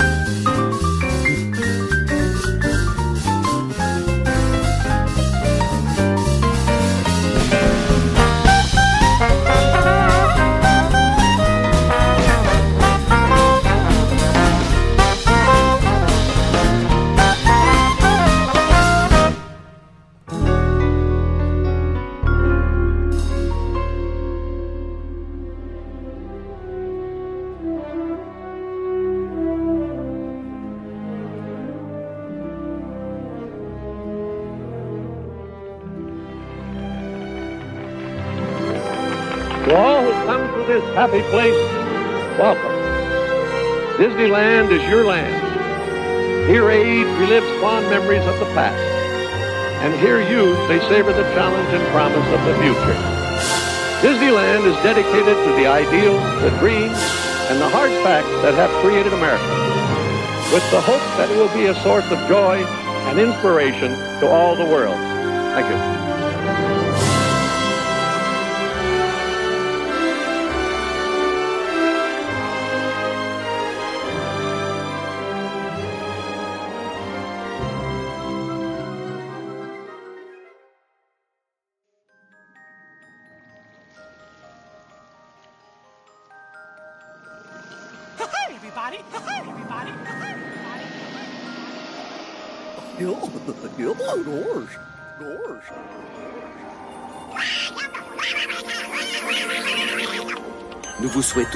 Agréable fin de soirée et souvenez-vous que tout commence avec les rêves. Now it's time to say goodbye. See you real soon.